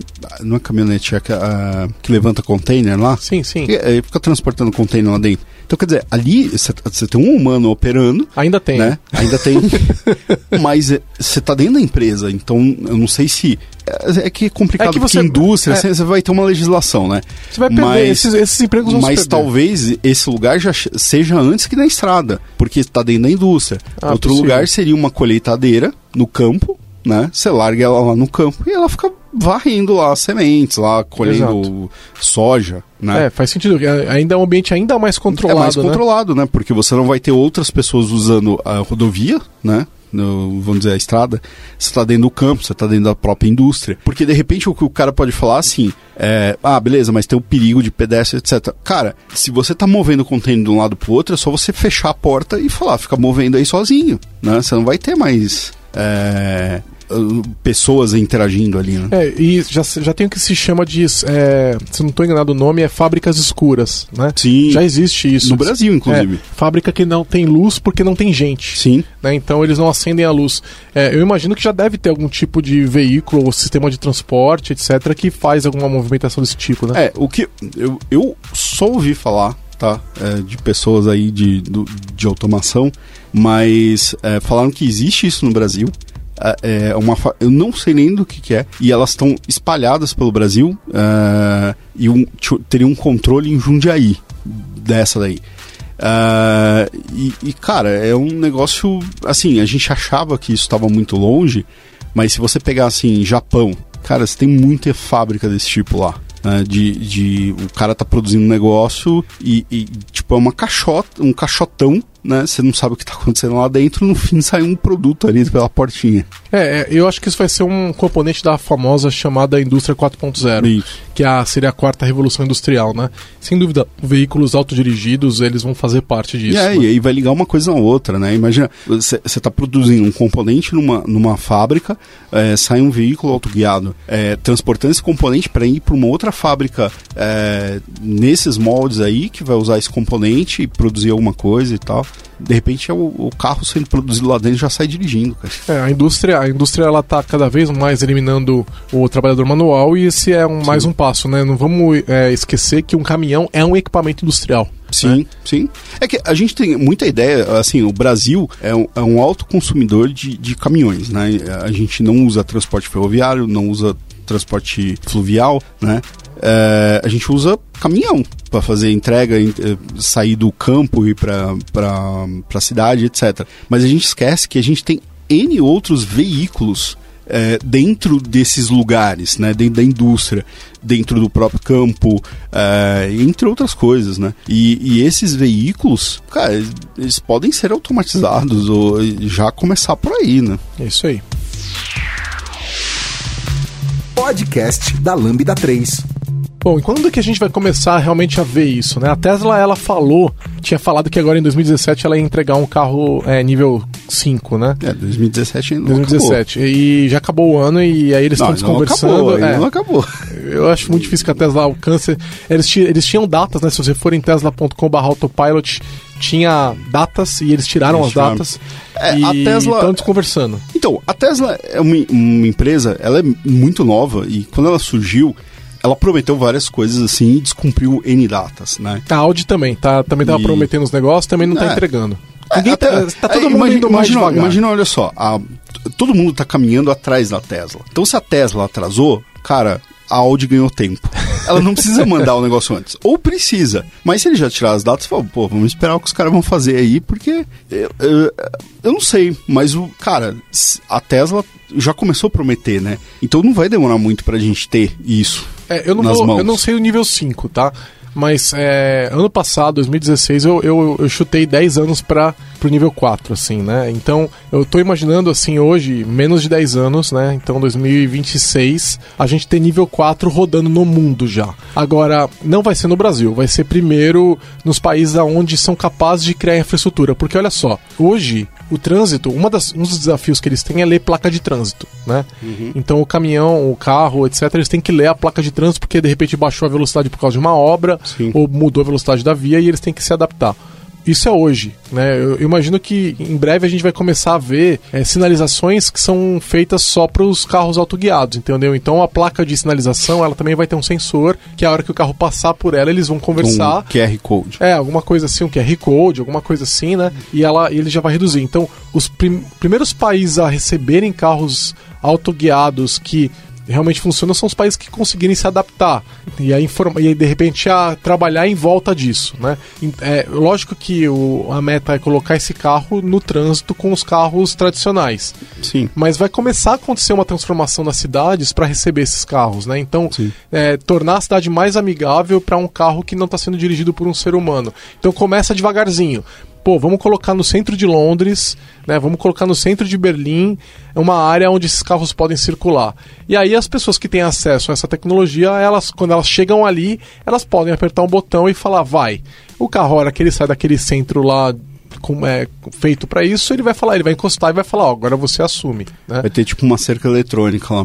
É, eu, eu, algumas cidades, se a gente olhar lá pelos mecanismos de busca, os mapas que a gente tem hoje na internet, a gente já vê que fora do Brasil, é, principalmente países de alguns meia dúzia de países de primeiro mundo aí, são muito mais preparados nesse quesito de é, localização do que a gente, né? Então fica muito mais direto e tal. Então o carro vai se beneficiar muito disso, né?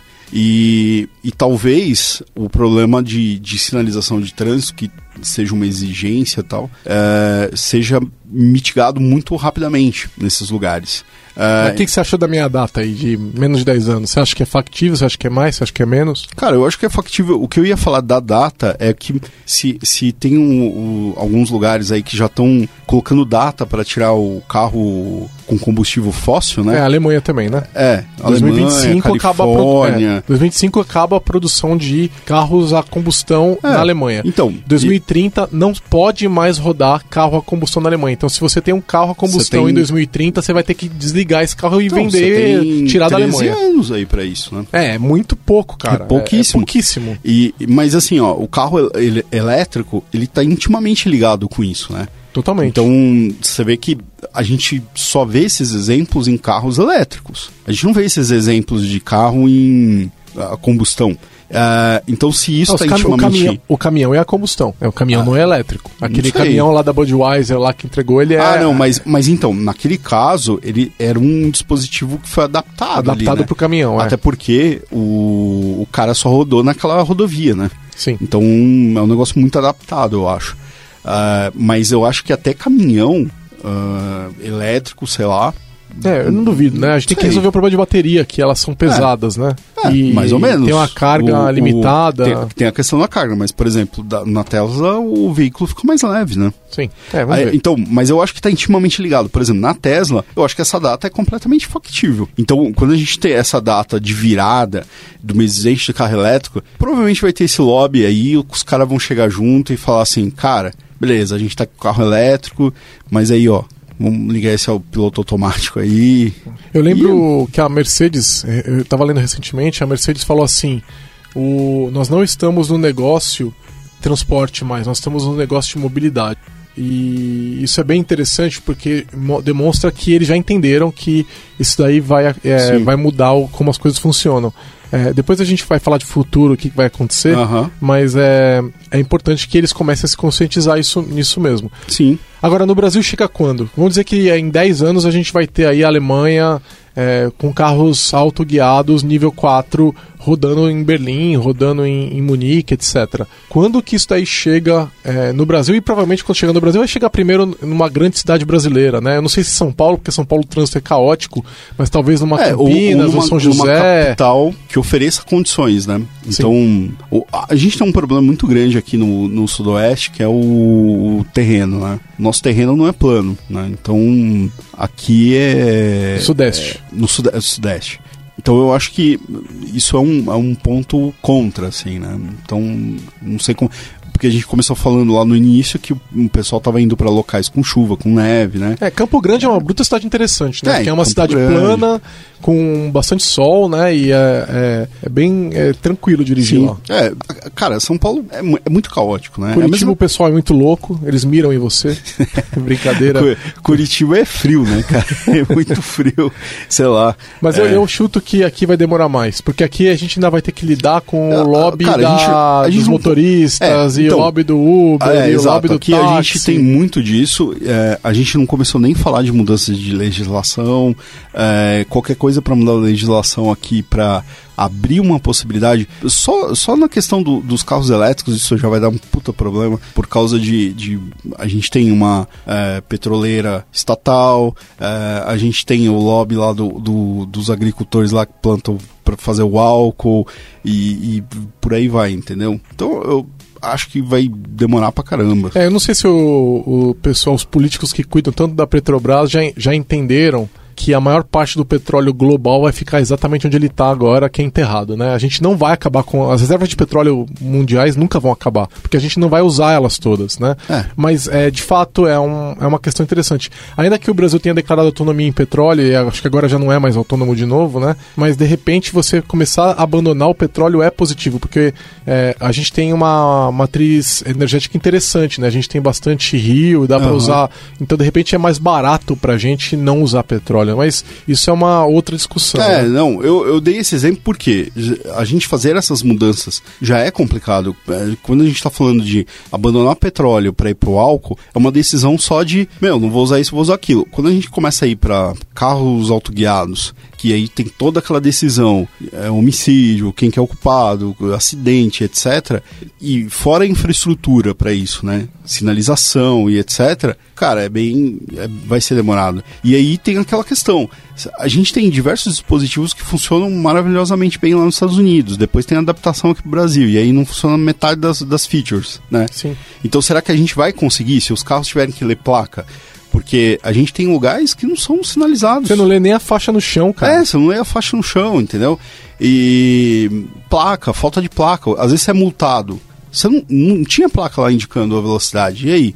Então é cara, vai, vai ter um esforço muito grande aí de transformação para tudo isso dar certo né, aqui no Brasil. Eu não, eu não consigo nem chutar uma data. É, é interessante porque é, vai ser um investimento. Sim. que vai ter retorno. A questão é que a gente no Brasil é muito ruim de fazer investimento que vai ter retorno. Por exemplo, é. a gente não investe em educação, que é uma outra questão que tem retorno. A gente sabe que investimento em educação traz retorno e a gente não investe.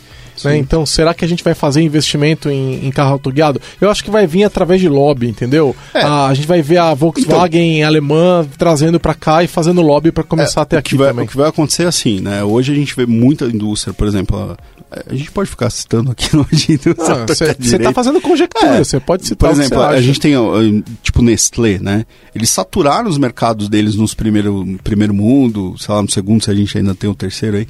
É, e eles estão indo para mercados que eles não pensavam em vender. Né? Então hoje você ouve falar assim, lá no Nordeste tem é, uma venda de Yakult. Né?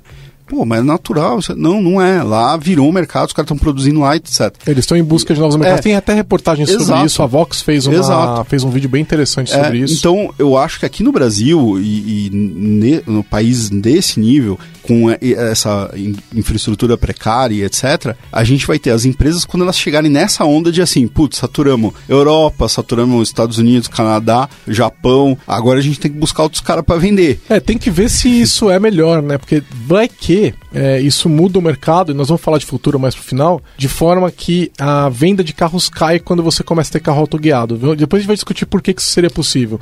Mas nesse caso, eles talvez lutassem contra a, a, a, existência de carros autoguiados no Brasil, entendeu? Para essa lei não passar e demorar mais para eles poderem ganhar mais dinheiro aqui no ah, Brasil. Ah, então é justamente isso. Pode falando, acontecer né? também deles então, trabalharem mas, contra. É, e, né? e aí a gente vai, sabe que eles são ansiosos é, pra caramba por só aqui. Só vai chegar nessa onda quando você tiver uma empresa é, que saturou e quiser vender, ou quando você tiver alguém disruptivo lá, tipo as Tesla, né? Porque essa onda de ah, carros elétricos, carros autoguiados só foi retomada com a Tesla, né? Apesar de que a gente teve no passado algumas tentativas, aí fala, ah, puta, a tecnologia ainda está muito é, incipiente. É, aí a Tesla veio e falou, não, agora a gente tem tecnologia, vamos colocar é, essa tecnologia para rodar, né? E, e aí todo mundo começou a correr atrás, né? Então, talvez aqui no Brasil, é, surgindo uma empresa ou nessa onda aí de vender e Sim. Mas eu não chutaria nenhuma data aqui, porque é bem imprevisível. É, só só para dar um exemplo do que está acontecendo agora, né? O Brasil foi processado na, na OMC, na Organização Mundial de, do Comércio, por é, dar incentivos indevidos para indústrias automobilísticas no Brasil, não só automobilísticas, mas também automobilísticas com o famoso inovar alto é, é, e tornando de, de várias formas o, a importação de veículos para o Brasil muito cara. De, de, de, certa forma, fazendo o que se fazia, por exemplo, de uma escala ah, um pouco menor, o que se fazia 90, com, com né? na década de 90 e 80 com computador, né? E, e é, no Brasil... E com os carros também, né? É, tenta importar, quando, quando você chegou com os carros importados, aí teve aquela abertura da, da indústria que começou a ter inovação, é, né? Você não pode ir, ir num país vizinho comprar um carro e trazer para o Brasil, né? Você não pode, é, trazer um carro usado para o Brasil.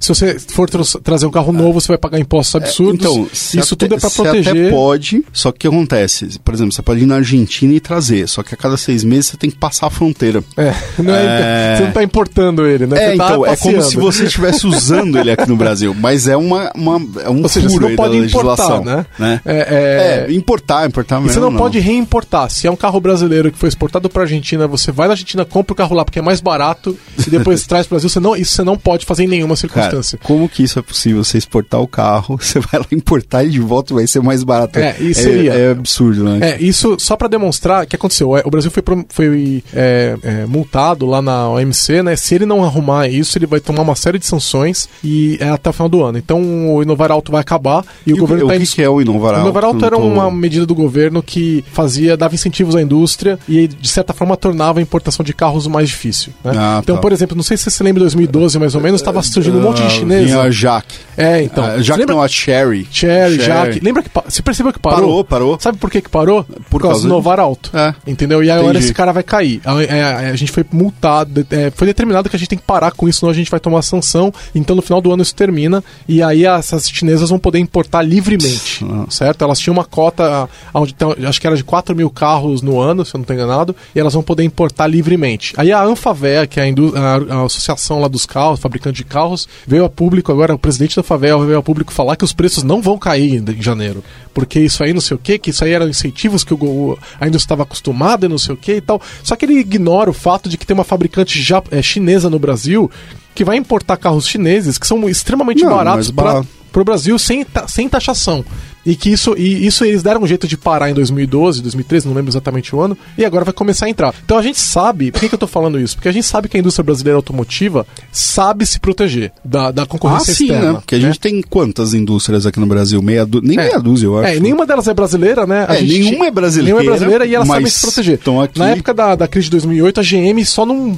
Eu não vou falar que só não, não faliu, mas é, a, a GM brasileira sustentou a GM é, estadunidense por muito tempo. Aham, né? sim. Então é, é, a gente, porque É que brasileiro foi co- paga é- caro por É que carro. foi quando a gente tava vivendo um período de boom de, da economia brasileira e a galera, e brasileiro gosta de carro, tava investindo em carro. É, a, a né? crise chegou aqui mais lenta, mas Ah. então a gente continuava consumindo e, o- e isso sustentou a GM e as outras, as outras montadoras. A Fiat. A Fiat, to- é, todo mundo. Aí assim, é, não me surpreenderia se a onda de carros autoguiados é, resultasse num impacto financeiro negativo para as montadoras e elas lutassem no Brasil contra isso. Né? É, então eu, é, eu acho que isso é possível. A gente já viu isso em alguns mercados, né? Tipo, é, coisas que acontecem lá fora que caem e, a- e- e as filiais aqui no Brasil não continuam é, vendendo e se protegendo para continuar vendendo. Né? Sim. E agora, é, só para concluir nessa questão da, do inovar alto, é, se o Brasil colocar algum outro tipo de imposto de mentira aí para tentar dar uma brasileirada lá e fingir que resolveu o problema e não resolveu, a OMC vai multar, a gente vai criar sanções do mesmo jeito. Então a proposta do governo tem que ser séria para reduzir essa questão. Ah, Tem uma questão que afeta é, equipamentos de tecnologia também, não é só carro. Então o governo vai ter que passar a concorrer globalmente. Então vamos ver se o brasileiro deixa de ser tonto e começa a pagar o que se paga lá fora. Lógico que a gente tem mais impostos, tem o famoso custo Brasil, né? De é, custos de mão de obra na CLT, etc, etc e tal. Mas existe uma possibilidade de a gente começar a pagar menos por carro. Mas eu não duvido nada que a, a gente vai ter aí uma, um oligopólio se reunindo para fazer lobby. Só que o problema é que eles vão ter que fazer lobby no mundo inteiro. Porque senão a MC vai vir e vai colocar as sanções dela. Então, é, talvez a gente tenha uma chance aí de começar a pagar menos em, em carro em 2018. Vamos ver no que dá. Fechando esse parênteses aí. Você ouve podcast da Lambda 3. Olha só que interessante. Lá no- nos Estados Unidos, a entrega de cervejas foi feita por um caminhão da Uber. Por que, que você acha que o Uber está investindo em carro, em, em tecnologia de direção autônoma para caminhão? Para caminhão? Para caminhão. Aquele, aquele lá que eles fizeram, a entrega do- da Budweiser era um caminhão. Qual é E isso foi de- patrocinado pela Uber. Foi, se você for procurar notícia, vai ser assim: Ah. a Uber faz uma entrega de junto com a Budweiser. Por que, que o Uber quer saber de carro autoguiado? Bom, é, é muito óbvio, né?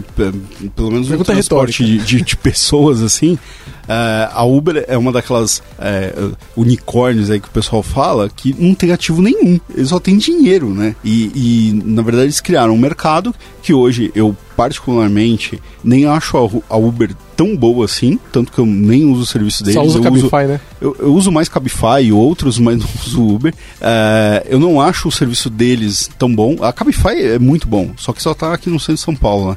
É, só que eles já têm um poder tão grande, né? E principalmente nas pessoas que estão tendo acesso a isso agora, né? Se você pegar é, cidades ou até bairros mais distantes de São Paulo, o pessoal só conhece Uber, né? E, e até porque o motorista é de lá, cria todo esse vínculo, e vai indo, é uma bola de neve. E aí os caras têm muito dinheiro, porque os caras não precisam gastar esse dinheiro com nada. O, dinheiro do motorista vai pro motorista, eles pagam alguma Você tem coisa que de manter um imposto, site e etc. uma app no ar. É, um site, uma app, cara.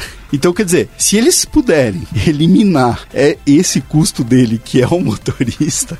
E ficar e com aí- todo o dinheiro é, pra e eles? Ficar com todo o dinheiro, é, por que não, né? Hoje eles ganham, eles cobram 10 reais é, do, do, do passageiro e ficam com 3. e o motorista É, De- fica com 7. Depende, porque acho que no X é mais caro até, viu? É, então, aí É. o que a gente tá falando é que eles vão ficar com os 10, É, né? eles vão ficar com tudo, né? Então, quer dizer, você imagina o seguinte, ó. é, eu, eu já ouvi falar de. de Começou essa guerra, né, dos apps de transporte. Então, quer dizer, quem ganhou investimento, 99, Uber, lá, Cabify foram ganhando investimentos e tal, eles deram incentivos, né? Então, ah, o cara da 99 fica recebendo aquelas mensagens, pô, você dirigir 12 horas por dia, você vai ter X, né? Então, pô, imagina o carro dirigindo 24 horas por dia, cara. Sem o motorista para dar problema, sem o motorista para dar problemas pros passageiros de reclamação de alguma coisa, né? E você poder controlar toda a frota, porque hoje eles nem têm frota, né? Então, eles vão comprar uma frota, vai ser deles e acabou. Tchau, tchau, motorista. Cara, eles não, né? vão, eles não vão comprar nada. É, eles vão alugar. Pode alugar, sei lá. Entendeu? e Eles vão fazer coisa. leasing. E esse É, carro vai rodar ma- 24 horas por isso, dia. Mas aí o controle é deles, entendeu? O que eu tô falando assim, a frota é deles, né? Vai- o controle vai estar com eles e eles vão fazer o que eles quiserem e acabou. E é uma das empresas que, meu, eles têm bala na agulha pra fazer isso, né? É, então, eu imagino que qualquer profissão de motorista vai morrer. Né? É questão de tempo. Então a gente tá falando de motorista de táxi, motorista de Uber, motorista de caminhão, motorista de ônibus, até de colheitadeira que a gente falou mais cedo. né? Exato. É, É, é, de colheitadeira, cara, já morreu vários, né? Porque hoje o cara, ele precisa, sei lá, cara, ele precisa mais do que uma habilitação é, foda aí, é, o cara precisa saber operar via GPS, o negócio, trocentas coisas, então é muito complexo. Então aquele cara que dirige uma colheitadeira é, a diesel lá, que ficava soltando fumaça, meu, esse cara já não existe faz tempo. É é interessante, né? Porque o, o motorista lá da colheitadeira, o operador, não sei se é motorista, o operador da colheitadeira, ele tirou o emprego de um monte de gente. É. E agora vão tirar o emprego dele, né? Exato. É a evolução natural. E a mesma coisa está acontecendo com a discussão Uber-táxi, né? cê- porque cê- os taxistas estão reclamando que o Uber está tirando o emprego o deles, o que emprego não é verdade, porque tem mercado para todo mundo, mas. É porque a gente tinha um déficit de, de transporte, né? Exato, ainda tem, né? E, ainda, assim, e ainda mesmo assim ainda, tem, né? Ainda tem. E, e o, o que vai acontecer com o carro autoguiado é, é, esses carros eles vão estar rodando livremente pela, pelas ruas sem motorista. Uhum. Então você vai pedir um carro e ele vai te, vir te pegar na tua casa e não vai ter um motorista. Então, é, é, se- quando a gente chegar no nível 5, né? Então falando do, do final ali, Aham. aquela posição do motorista onde tem a direção, ela Vai não vai ter a mais um direção. lugar vai ser mais um lugar. Exatamente, vai caber cinco pessoas naquele carro, né? E sem precisar do motorista, né? Então, esses motoristas já eram. Eles, eles, eles têm um tempo. Quem tá dirigindo Uber aí agora tem aí no Brasil mais uns 10, 15 anos de profissão. Né? É, E- então, e, e- isso porque nem deveria ser considerado profissão, né? Tipo, isso era pra ser um trabalho bem. Virou hoje em dia, porque a gente acumulou crise e etc. Então as pessoas viraram motoristas. mas o né? taxista é profissão. É, né? o taxista é Mas profissão. ele também vai ser afetado. É, ele já foi afetado, né? Sim. Ele já foi afetado e, e assim, é, cara, imagina o seguinte, ó, a gente que é de TI, é, eu, eu comecei trabalhando com CAD, né, e quem antes de mim lá fazia desenhos, é, você tinha o desenhista, que desenhava em Nanquim, e aí tinha um cadista, que era o cara que convertiu o seu desenho em papel para CAD. né? E no fim, esse cara que fazia o desenho aprendeu a usar o computador e o cadista perdeu o emprego. Porque o cadista não, não, não, não necessariamente era um engenheiro, né? E, e aí o que você fazia? Você pagava dois, você pagava um engenheiro e um cara para converter um desenho. Então hoje você paga um, um cara lá para só fazer o desenho. É a mesma coisa com o motorista, né? Uh, você tinha o cara lá que, que usava o, o transporte, usava, operava a máquina, né? E agora ele não vai operar mais. Não vai ter mais operador, né? E a mesma coisa que a gente estava falando da indústria, que não tem mais operadores de máquinas, colheitadeira, etc. Então a profissão, acho que não é de, de motorista, é a profissão de operador, né? Se a gente está substituindo uh, um trabalho manual pelo automatizado, em qualquer lugar isso vai acontecer, né?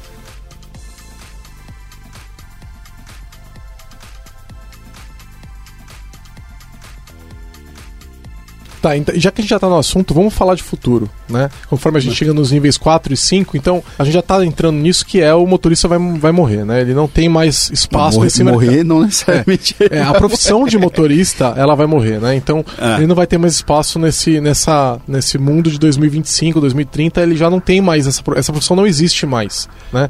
É, e as pessoas vão ser devolvidas para o mercado para fazer outras atividades que sei lá o que, que vai ser, né? Porque, em geral, as profissões que vão surgir, elas nem foram inventadas ainda, né? Elas são profissões novas que a gente não sabe nem que, que, que é, quais serão, e, né? E, e, vamos lá, se a gente falar um pouco de passado antes, né? A gente falar do futuro. O que aconteceu com esse, essa evolução da tecnologia é pessoas com menor é, educa menos educação, menos educados. Educação formal. Educação formal até. É, ou até pessoas com educação formal, mas que tenham.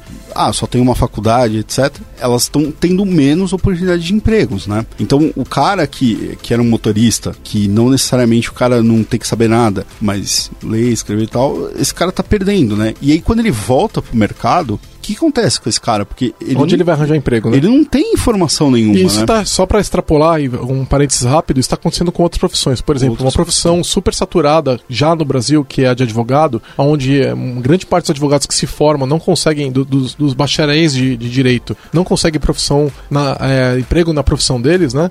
Já está começando a piorar essa situação. Então, uhum. onde a gente já começa a ver software é, dirigido por inteligência artificial dando laudo e parecer sobre contrato, por exemplo exemplo. Isso já está acontecendo Sim. hoje, agora, em 2017. Não é uma coisa que está prevista para o ano que vem, nada. Isso já está acontecendo com inteligência, inteligência artificial. Tem notícia torta direito de software eliminando milhares de horas de trabalho e resolvendo o problema em questão de minutos, né? Então, é, até profissões que exigem mais conhecimento, que exigem mais estudo formal, que exigem uma série de, de investimentos, já estão começando a ficar ameaçadas, né? Então, a gente está falando, olha só, do motorista do, do Uber hoje, que é aquela pessoa que não todos claro, mas tem aquela pessoa que perdeu o emprego, que tá fazendo um bico, tá tendo um é, complemento de renda. Olha só o que acabou isso aí. A pessoa já perdeu o emprego dela, né? Eu, eu já peguei é, carros que uma mulher era Uh, trabalhava em, em, financeiro de empresa, então ela já perdeu a posição na vaga que ela é, tinha formação, né? E ela foi virar motorista de Uber, né? E, e aí, é,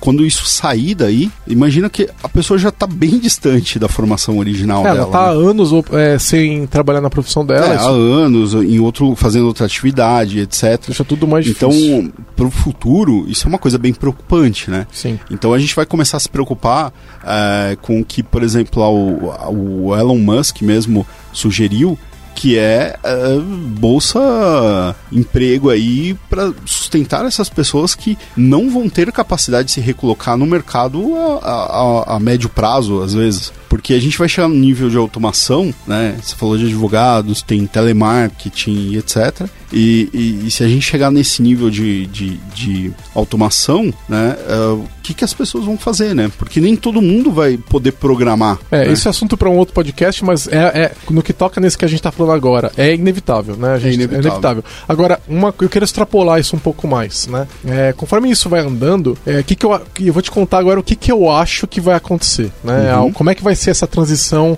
do nível 1 que a gente está hoje até o nível 5, né? Eu acho que vai começar assim. Primeiro vai começar o caminhão, igual a gente já falou, e aí a gente vai começar a ver, vamos falar assim, do nível 3 e nível 4, começando a acontecer nas cidades. Então as cidades vão começar a se preparar para isso. Então, não vai ser em todo lugar, porque os, é, os níveis eles dependem da infraestrutura, né? Então, ah, você vai ter nível 4 no centro de São Paulo, na Marginal Pinheiros, na 23 de Maio, são as grandes avenidas da cidade, vai né? Tá falando vai ter zonas, Vão assim, ter o cara vai zonas- poder ter níveis. Isso, e a cidade vai se preparar para isso. Então Aham. o carro vai saber que ele saiu de uma zona tal e do- ou de uma Ah, zona. eu tenho Então, que assumir o controle Sair da zona tal. agora você precisa pôr a mão na direção. Aham. Né? Então ele vai apitar, ó, daqui a 15 minutos, daqui a 15 segundos você Uhum. precisa pôr a mão na direção, porque eu não consigo mais guiar sozinho. E aí você. Então esse é o primeiro passo, né? Vai começar a ter áreas na cidade e essas áreas vão aos pouquinhos expandindo, né? Vai chegar. Acho bem plausível. É, e aí a gente tá falando de sem segregação. São carros autoguiados com seres é, intercalados né, no Aham. meio de carros tradicionais. Aí a gente vai pro próximo passo. Então, qual é o próximo passo? Carros autoguiados causam menos acidentes e andam mais rápido. Podem andar mais rápido sem causar acidentes. Aham. Então a gente vai começar a segregar. É, aí Então, no- por exemplo, no você centro pega- de São Paulo, você falaria, ó, aqui é uma zona de carros. O centro de São Paulo, a, a pista expressa da Marginal Pinheiros, Sim. Marginal Tietê, só anda carro autoguiado. A, a faixa da esquerda. Seria bem legal, né? É. Tipo, você pegar uma pista expressa e ela realmente ser expressa. Isso, a faixa, da, a faixa da esquerda, ou as duas faixas da esquerda da 23 de maio só anda, Uhum. entra carro autoguiado. Como é que você garante isso? Bom, eles vão estar andando a 150 km por hora, a 20 centímetros um do outro. Um ser humano não consegue manter isso, né? É, para você entrar naquela faixa... É você- maluco. É, Aí você vai causar um acidente foda. é, então você não consegue. Mas pra você É, entrar naquela mas- faixa, mas- você bota um pedágio que vai É, verificar exato, quem, uma que carro... cancela, É, uma o cara cancela. tem um sensor. Exato, igual um sem parar. Mas aí pode hackear também esse sensor aí. É, pode, pode. Mas aí vai ter multa, onde o, o É, carro às vai ser É, detectado, até né? aí já matou uma galera. É, não, não. É, não, a gente vai, vai ter validações. Por Sim, exemplo, a sim, gente mas, perceber. mas é, é- é plausível. a É, eu acho que isso, chega né? nesse ponto. Sim.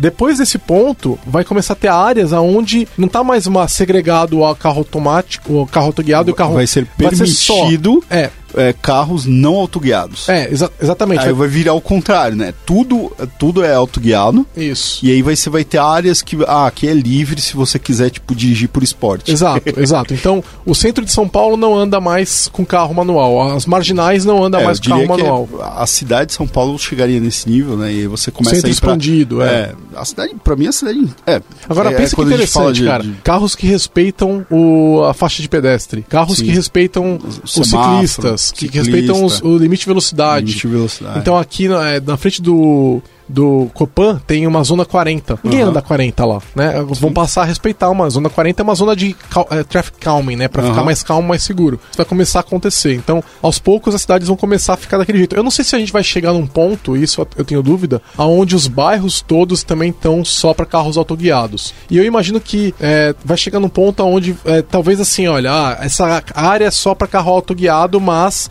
se você mora lá, você pode ainda ter um carro manual por algum tempo, até chegar uma hora que não vai poder mais também. Mas eu acho que os bairros mais afastados ainda vai ser- vão ser zonas que o carro É. manual vai ser permitido. É, eu acho plausível. O, o que vai rolar é muita discussão sobre isso, né? Sim. Porque, é, é, principalmente num, num, num, mu- num mundo, num país como o Brasil, talvez uh, Estados Unidos também, né? Porque as pessoas gostam de carro. Então elas gostam de dirigir, né? Então tem muitas pessoas hoje em dia que compram um carro automático, né? Porque elas precisam de transporte e fala, meu, eu vou comprar automático porque é muito mais fácil de dirigir nesse trânsito. Agora, via de regra, assim, o, o, o brasileiro gosta de carro. É, agora, né? uma cê- grande maioria, né? Você gosta de aí, andar a com- cavalo? Eu nunca andei a cavalo. É, eu, eu já andei a cavalo, eu gosto. Eu acho divertido. Quando eu quero andar a cavalo, eu Você vou vai num lugar. num lugar que É, tenha cavalo então, eu ando a cavalo mas, lá. Mas imagina que toda, toda essa discussão que a gente passou por é, se pode ou não bicicleta no trânsito, não sei o que, etc., que a gente passou nos últimos anos aqui em São Paulo, né? Vai ocorrer com carro. E aí num, num- numa, numa, num volume muito maior, né? Porque você tem muito mais carros hoje e vai ter mais pra frente do que bicicletas, né? É, então, assim, a- as pessoas vão estar muito mais reativas a essas mudanças, né? Então, talvez isso demore muito mais tempo. A permissão vai aparecer, a tecnologia vai aparecer muito antes, mas eu acho que a- a essas proibições e permissões vão demorar muito mais tempo. É, e olha que interessante, né? Eu tenho uma moto que eu comprei pra viajar, né? Porque eu gosto de passear de moto. Então, é, eu, eu comprei um veículo com a única função de passear. Com ele. E aí, se o Estado chega e fala assim: não, você não pode mais andar nessa rodovia com essa moto, porque aqui só passa carro autoguiado. Isso, eu não vou gostar disso, isso me incomoda, Uhum. porque eu estou passeando. Sim. Então, a gente vai ter que buscar uma maneira de encontrar um, um convívio. Talvez a questão dos somente carros autoguiados aconteça nas cidades, nas rodovias a gente ainda tenha misturado, né? É, ou a gente tem rodovias próprias. É, rodovia, ou faixas exclusivas, É, né? Faixas exclu- exclusivas. Que nem na Autobahn, né? Meio que na Autobahn você, lá na Alemanha, você tem o limite de velocidade, você tem o BDC e tal. Você tem uma, vamos dizer, uma legislação própria ali, né? Uma, É, lá não tem limite. próprias. Lá não tem limite, mas tem uma regra. Não, mas tem um limite, A faixa um da esquerda- mínimo, né? Você não pode estar no mínimo lá, Sim, né? e a faixa da esquerda ela é só para ultrapassagem. Então, é, imagina que você tem um carro autoguiado a 300 km por hora, ele pode usar a faixa esquerda só para ultrapassar. Hum. Né? Então, é, não pode ficar constantemente. Se você fizer isso na, na Autobahn, é, é muito mal visto. Caramba, É. isso aí é diferente. É, você tem que estar sempre na segunda faixa, e aí quando você vai ultrapassar, você, você troca de faixa e já volta para a segunda, pra segunda faixa. Tá, mas então a gente, pra gente terminar o nosso exercício aqui de futurologia, você acha plausível a gente chegar num Minority Report em 20 anos, assim? Eu acho possível. Não sei se naquele nível de velocidade, né? Mas talvez. Ah, e tem uma outra questão que eu acho legal a gente falar. A propriedade do carro vai, vai acabar. Assim, é, em É, geral. isso já tá, Já tá meio que começando, já tá acontecendo, não autoguiados. Mas vai né? ficar, vai ficar maior, porque olha só, hoje, né, eu tenho um, um carro que tem um espaço pra mim, pra minha esposa e pros meus dois filhos, né? É, e tem um bom porta-mala, porque quando a gente vai viajar, eu preciso daquilo. E aí, olha só, normalmente, eu não costumo vir de carro aqui pra Lambda, porque eu não gosto de pegar trânsito. Quando eu venho, eu venho de bicicleta ou venho de moto, né? Ou venho de metrô. E aí, assim, é, quando eu venho de carro, por algum motivo, que eu tenho que carregar alguma coisa que eu tenho que trazer pra cá, ou levar pra casa, ou alguma outra coisa assim, é, eu tô basicamente levando um carro de uma tonelada e meia que eu não tô usando pra nada, né? Nesse cenário, é, eu- faria muito mais sentido pra mim não ter o carro e quando eu fosse precisar eu chamar um, um serviço de transporte, como o da Mercedes Sim. falou que vai ter lá, eles são uma empresa de transporte, né? Aham. Então, de repente, eles colocam um serviço de transporte, eu, eu peço, o carro chega em menos de 5 minutos na porta da minha casa, ele não tem motorista dentro, ou seja, se eu, se eu demorar, porque eu tô terminando de escovar o dente pra sair de casa, ele não vai ficar buzinando, Uhum. né? Ele só vai me mandar uma mensagem no celular e falar se já tá vindo. Aí eu falo, calma, tô, espera um pouquinho que já tô saindo. Ele vai me cobrar pela espera, tudo bem, né? Aham. Eu saio, é um carro minúsculo, talvez para um único passageiro, que eu vou ter informado antes quantas pessoas vão. Então é um carro elétrico, pequenininho, tamanho de um Smart, talvez até menor que um Smart. Aham. Eu entro no carro, ele entra numa faixa super rápida, vem aqui e me deixa na, na Lambda super rápido, sei lá, 15, 20 minutos. O que normalmente de carro aqui leva, leva uma meia hora pra chegar, né? Aham. Ele poderia fazer isso numa pista expressa, super rápido. Ele não precisa parar no semáforo, né? Porque pensa que carros automatizados se cruzando não precisam parar. Eles Hum. conversam e eles se entrelaçam, sem precisar parar. É, Né? fica mais Não, complexo. mas né? é, é possível que a gente chegue Não, nesse é ponto. possível, é possível. O problema são os motoristas humanos. Por isso que eu falei que retirar os humanos Aham. facilita, porque Sim, você pode retirar sim. o semáforo Sim. né? Então ele chega muito rápido. Eu- Por que, que eu vou comprar esse carro? Eu vou usar ele como serviço, é muito mais barato. Sim. Quando eu for viajar, vamos dizer que eu gosto de dirigir. Eu tenho a minha moto que eu gosto de viajar, ou então eu vou viajar com meus filhos e com minha esposa. Então estamos em quatro. Aí eu vou pegar um, um outro carro. Ou eu vou ter um carro só para viagem, ou eu vou alugar um carro maior para viajar, Aham. seja ele autônomo ou não, Sim. né? Então a propriedade. Só que eu não viajo de carro toda hora. Eu viajo raramente. Será que vale a pena eu ter um carro na minha garagem, ocupando um espaço da minha casa, para fazer um negócio que eu viajo de vez em quando, né? Eu É, fiz a é, conta, só pra concluir, eu Ah. fiz a conta de quanto ficaria pra, pra mim hoje não ter o meu carro, Uhum. né? Eu gastaria metade do que eu gasto pra não ter o meu carro. E eu considerei na conta toda a depreciação do carro, é, seguro, é, gasolina, etc. E, e contrapus a usar serviços de transporte como 99, Uber, Cabify, etc. E, eventualmente, quando eu fosse viajar, alugar um carro numa dessas é, alocações de Sim. carro aí qualquer. Mesmo assim, eu gastaria metade do que eu gasto hoje. Hoje já é economicamente viável pra mim não ter o carro. Eu só não fiz isso porque os caras demoram 15 minutos pra chegar na porta da minha casa pra me pegar, por pura conveniência. É, eu, eu, eu também não tenho carro e é que eu agora tô morando mais afastado, né? Então eu necessariamente pego um metrô e mesmo assim, se eu tivesse, vamos dizer que eu quisesse gastar mesmo, eu falasse, ah, vou sair de casa pegar um carro desse, o metrô ainda é mais rápido, né? Porque ele tá embaixo, não tem semáforo, etc. Então no caso de um carro é, autoguiado que não parasse em semáforo, de repente eu não pegaria o metrô, né? E, e assim, eu, eu, eu, eu considero já há algum tempo uh, extremamente confortável com isso, de eu usar todos os meios de transporte que, que eu tenho à disposição, né? Então, uh, já cheguei aí pro aeroporto de metrô, né? Peguei um, peguei um táxi, fui até o metrô, aí parei numa estação, dessa estação peguei um outro táxi para fugir de trânsito.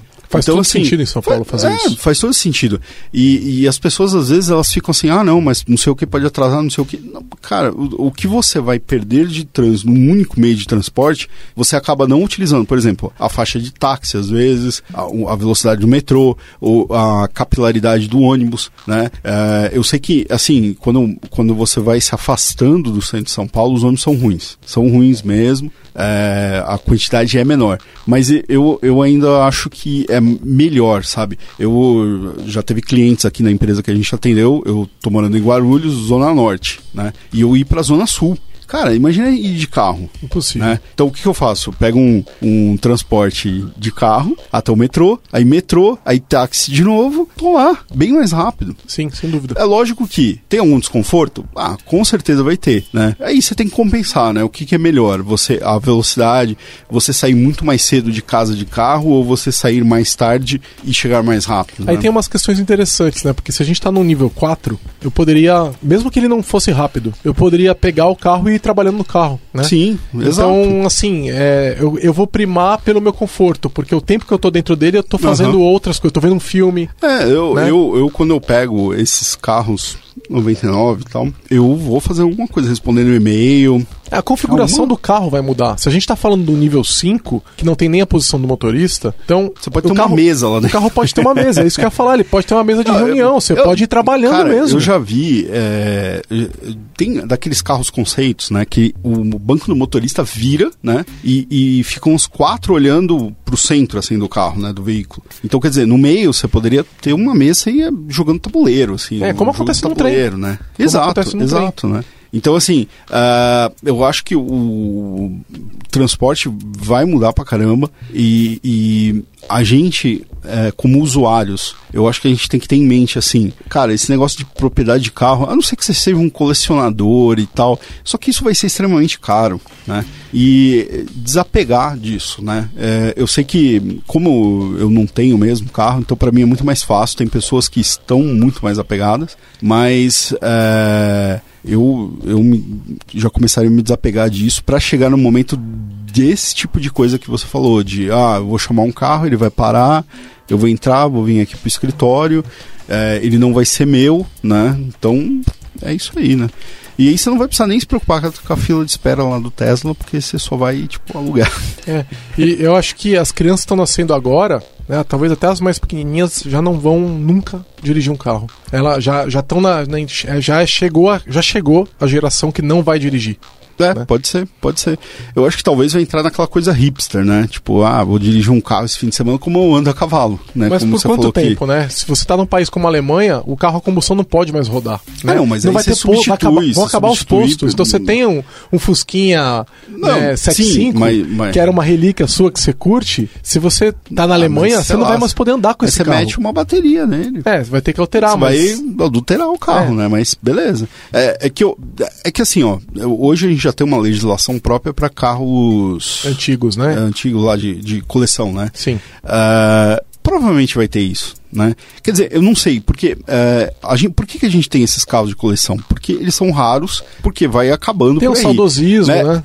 É, é, então, mas por que, que tem esse saudosismo? Porque eles são raros, né? E, e hoje, cara, o carro não se desgasta tanto assim, né?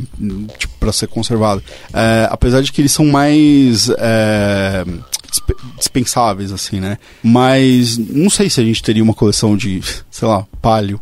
Não, assim, eu, eu, acho que. Mas... Eu acho que a gente vai ter. É, vai chegar num ponto onde os carros, eu acho que vai cair a produção de carros global conforme isso começa a acontecer, né? Por isso que eu falei da questão do lobby que vai rolar aqui primeiro. É. Eu acho que a produção vai cair e a indústria vai ter que começar a, a produzir carros com qualidade industrial. Uhum. Porque é um carro que vai estar tá rodando 24 horas por dia, né? Então, ele vai, pega o é. Brandão na casa dele, leva ele pra Lambda 3 e, e putz, tá acabando a bateria. Ele sozinho vai pro posto, ele recarrega é, e já mas, vai pra... Mas isso é quando a gente atingiu um nível aí de, de, de porque é economia de, De escala. de, de compartilhamento, né, etc. É, acho que ainda vai demorar bastante por conta de disponibilidade. Assim, se a gente pensa em. Tem toda a questão de conforto, de. Ah, não quero dividir porque, sei lá, o cara vai fumar aqui Você dentro. não vai precisar dividir, Não é cara. fumar, mas sei lá, o cara vai comer aqui, vai vir sujo. Então o cara fala assim: não, eu quero ter meu carro, mesmo que ele seja autoguiado, né? Eu acho que ainda a economia de compartilhamento é que também eu sou de outra geração, né? Talvez, como você falou, as crianças que estão nascendo agora, elas não vão ter nem esse apego Não vão já, ter, né? não vão É, ter. Elas já vão compartilhar, né? Exato. Mas é, é, em relação a, a- ainda o futuro dos, de veículos aí, eu acho que a gente vai começar a, a ter aí os veículos autoguiados em pouco tempo, no primeiro mundo. Aqui acho que a gente vai demorar bastante. E eu não sei se um dia a gente vai ter, tipo, dos Jetson aí, voadores e etc. Eu acho menos de 10 anos para serem uma realidade no dia a dia dos pa- países mais desenvolvidos e menos de 20 anos para as cidades estarem completamente transformadas. E ó, nota o seguinte: se eu não tenho carros, propriedade do carro, eu não preciso de lugar para estacionar. Então as cidades vão mudar. Entendeu? Você não precisa Hoje- parar esse carro. É, eu tava vendo, eu acho que era na Vox também, a, a legislação dos Estados Unidos ela exige é, um espaço de estacionamento para um, as lojas, né? E para centros comerciais, Aham, etc. sim. E tem cidades que para cada carro tem três vagas na cidade. né? Aham. Esse é espaço que é perdido, entendeu? Que Sim. encarece o uso da cidade. Então, aos poucos, a gente vai começar a ver a cidade sendo retomada. Então, se os carros andam de uma forma mais rápida, mais inteligente, não precisam parar, porque eles estão rodando o tempo Aham. todo. É, Eu não sei se você sabe, mas tem uma estimativa de que 30% dos carros que estão nas ruas o tempo todo estão procura- procurando lugar para parar o tempo todo. Caramba. É. Então, se eles não estão procurando lugar para parar, se ele chega, te deixa, você sai, ele já vai Né? pegar o próximo. A gente tá falando de menos carros na vai rua menos carros na rua. menos carro parado, mais espaço Aham. retomado. Sim. Ou seja, as ruas vão ficar mais amplas, vão ficar, vão serem, ah, talvez as ruas possam Pô, o jardim, mais né? A gente vai ter mais verde, sei lá. Vamos fazer mais jardim. As cidades vão ficar melhores. É, no, no Japão eu sei que, que quando você tira habilitação é exigir. Não, quando você compra um carro, é exigido de você um certificado de que você tem um local para parar aquele carro. É, né? porque lá é muito apertado, É né? muito apertado. Então imagina num país como o Japão o quanto que isso não seria benéfico. Né? Pois é. E, eu- e aí, conforme a gente começa a se desapegar do carro, aí já é um exercício de futurologia distante mesmo, a gente começa a discutir a, a forma do carro. Porque hoje a forma do carro é dois assentos na frente, três assentos É. atrás, né? Então, será que essa é a forma ideal? Será que é uma forma. o- será que o carro de um passageiro único não faz mais sentido? A gente, conforme a gente tira esse. Porque existe uma questão emocional. É, e esse você carro. tira esse negócio de curva que tem que ter não sei o que, aerodinâmica. Bom, aerodinâmica sim, mas é, tipo, ele tem que estar no formato assim, assado. Ele não tem que ser sexy, ele virou um É, pedaço de ferramenta. Um, exato. Né? né? Então, virou. Se bem que a gente também, a gente tem computadores arrojados. Pra É, quê? Faz é. nenhum sentido, né? É. Mas a gente quer que nossos computadores sejam bonitos. É, mas, né? eu- mas ainda que é o seu computador, sejam- né? É, o seu exato. computador, É, né? pois é. É, mas você também, quando anda- de Uber, você não prefere quando vem um carro mais bonito mais te pegar? bonitinho. Cara, eu não ligo pra isso. Eu, eu ligo mais pra ele estar limpo ou apresentável, assim. Mas você prefere? Putz, não. não, não Vier um carro mais não- feinho, um carro mais bonitinho, Não, eu- cara, eu, não tenho esse Não apego com o carro, Ah, não. que bom. Eu com o carro não tenho.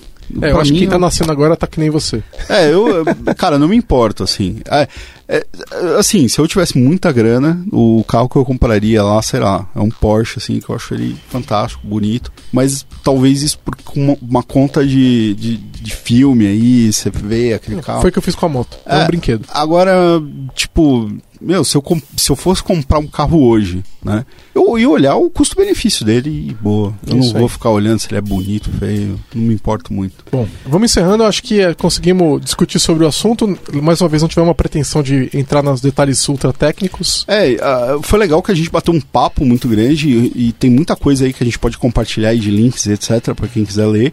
E eu acho que interessante no futuro a gente gravar um podcast técnico, né?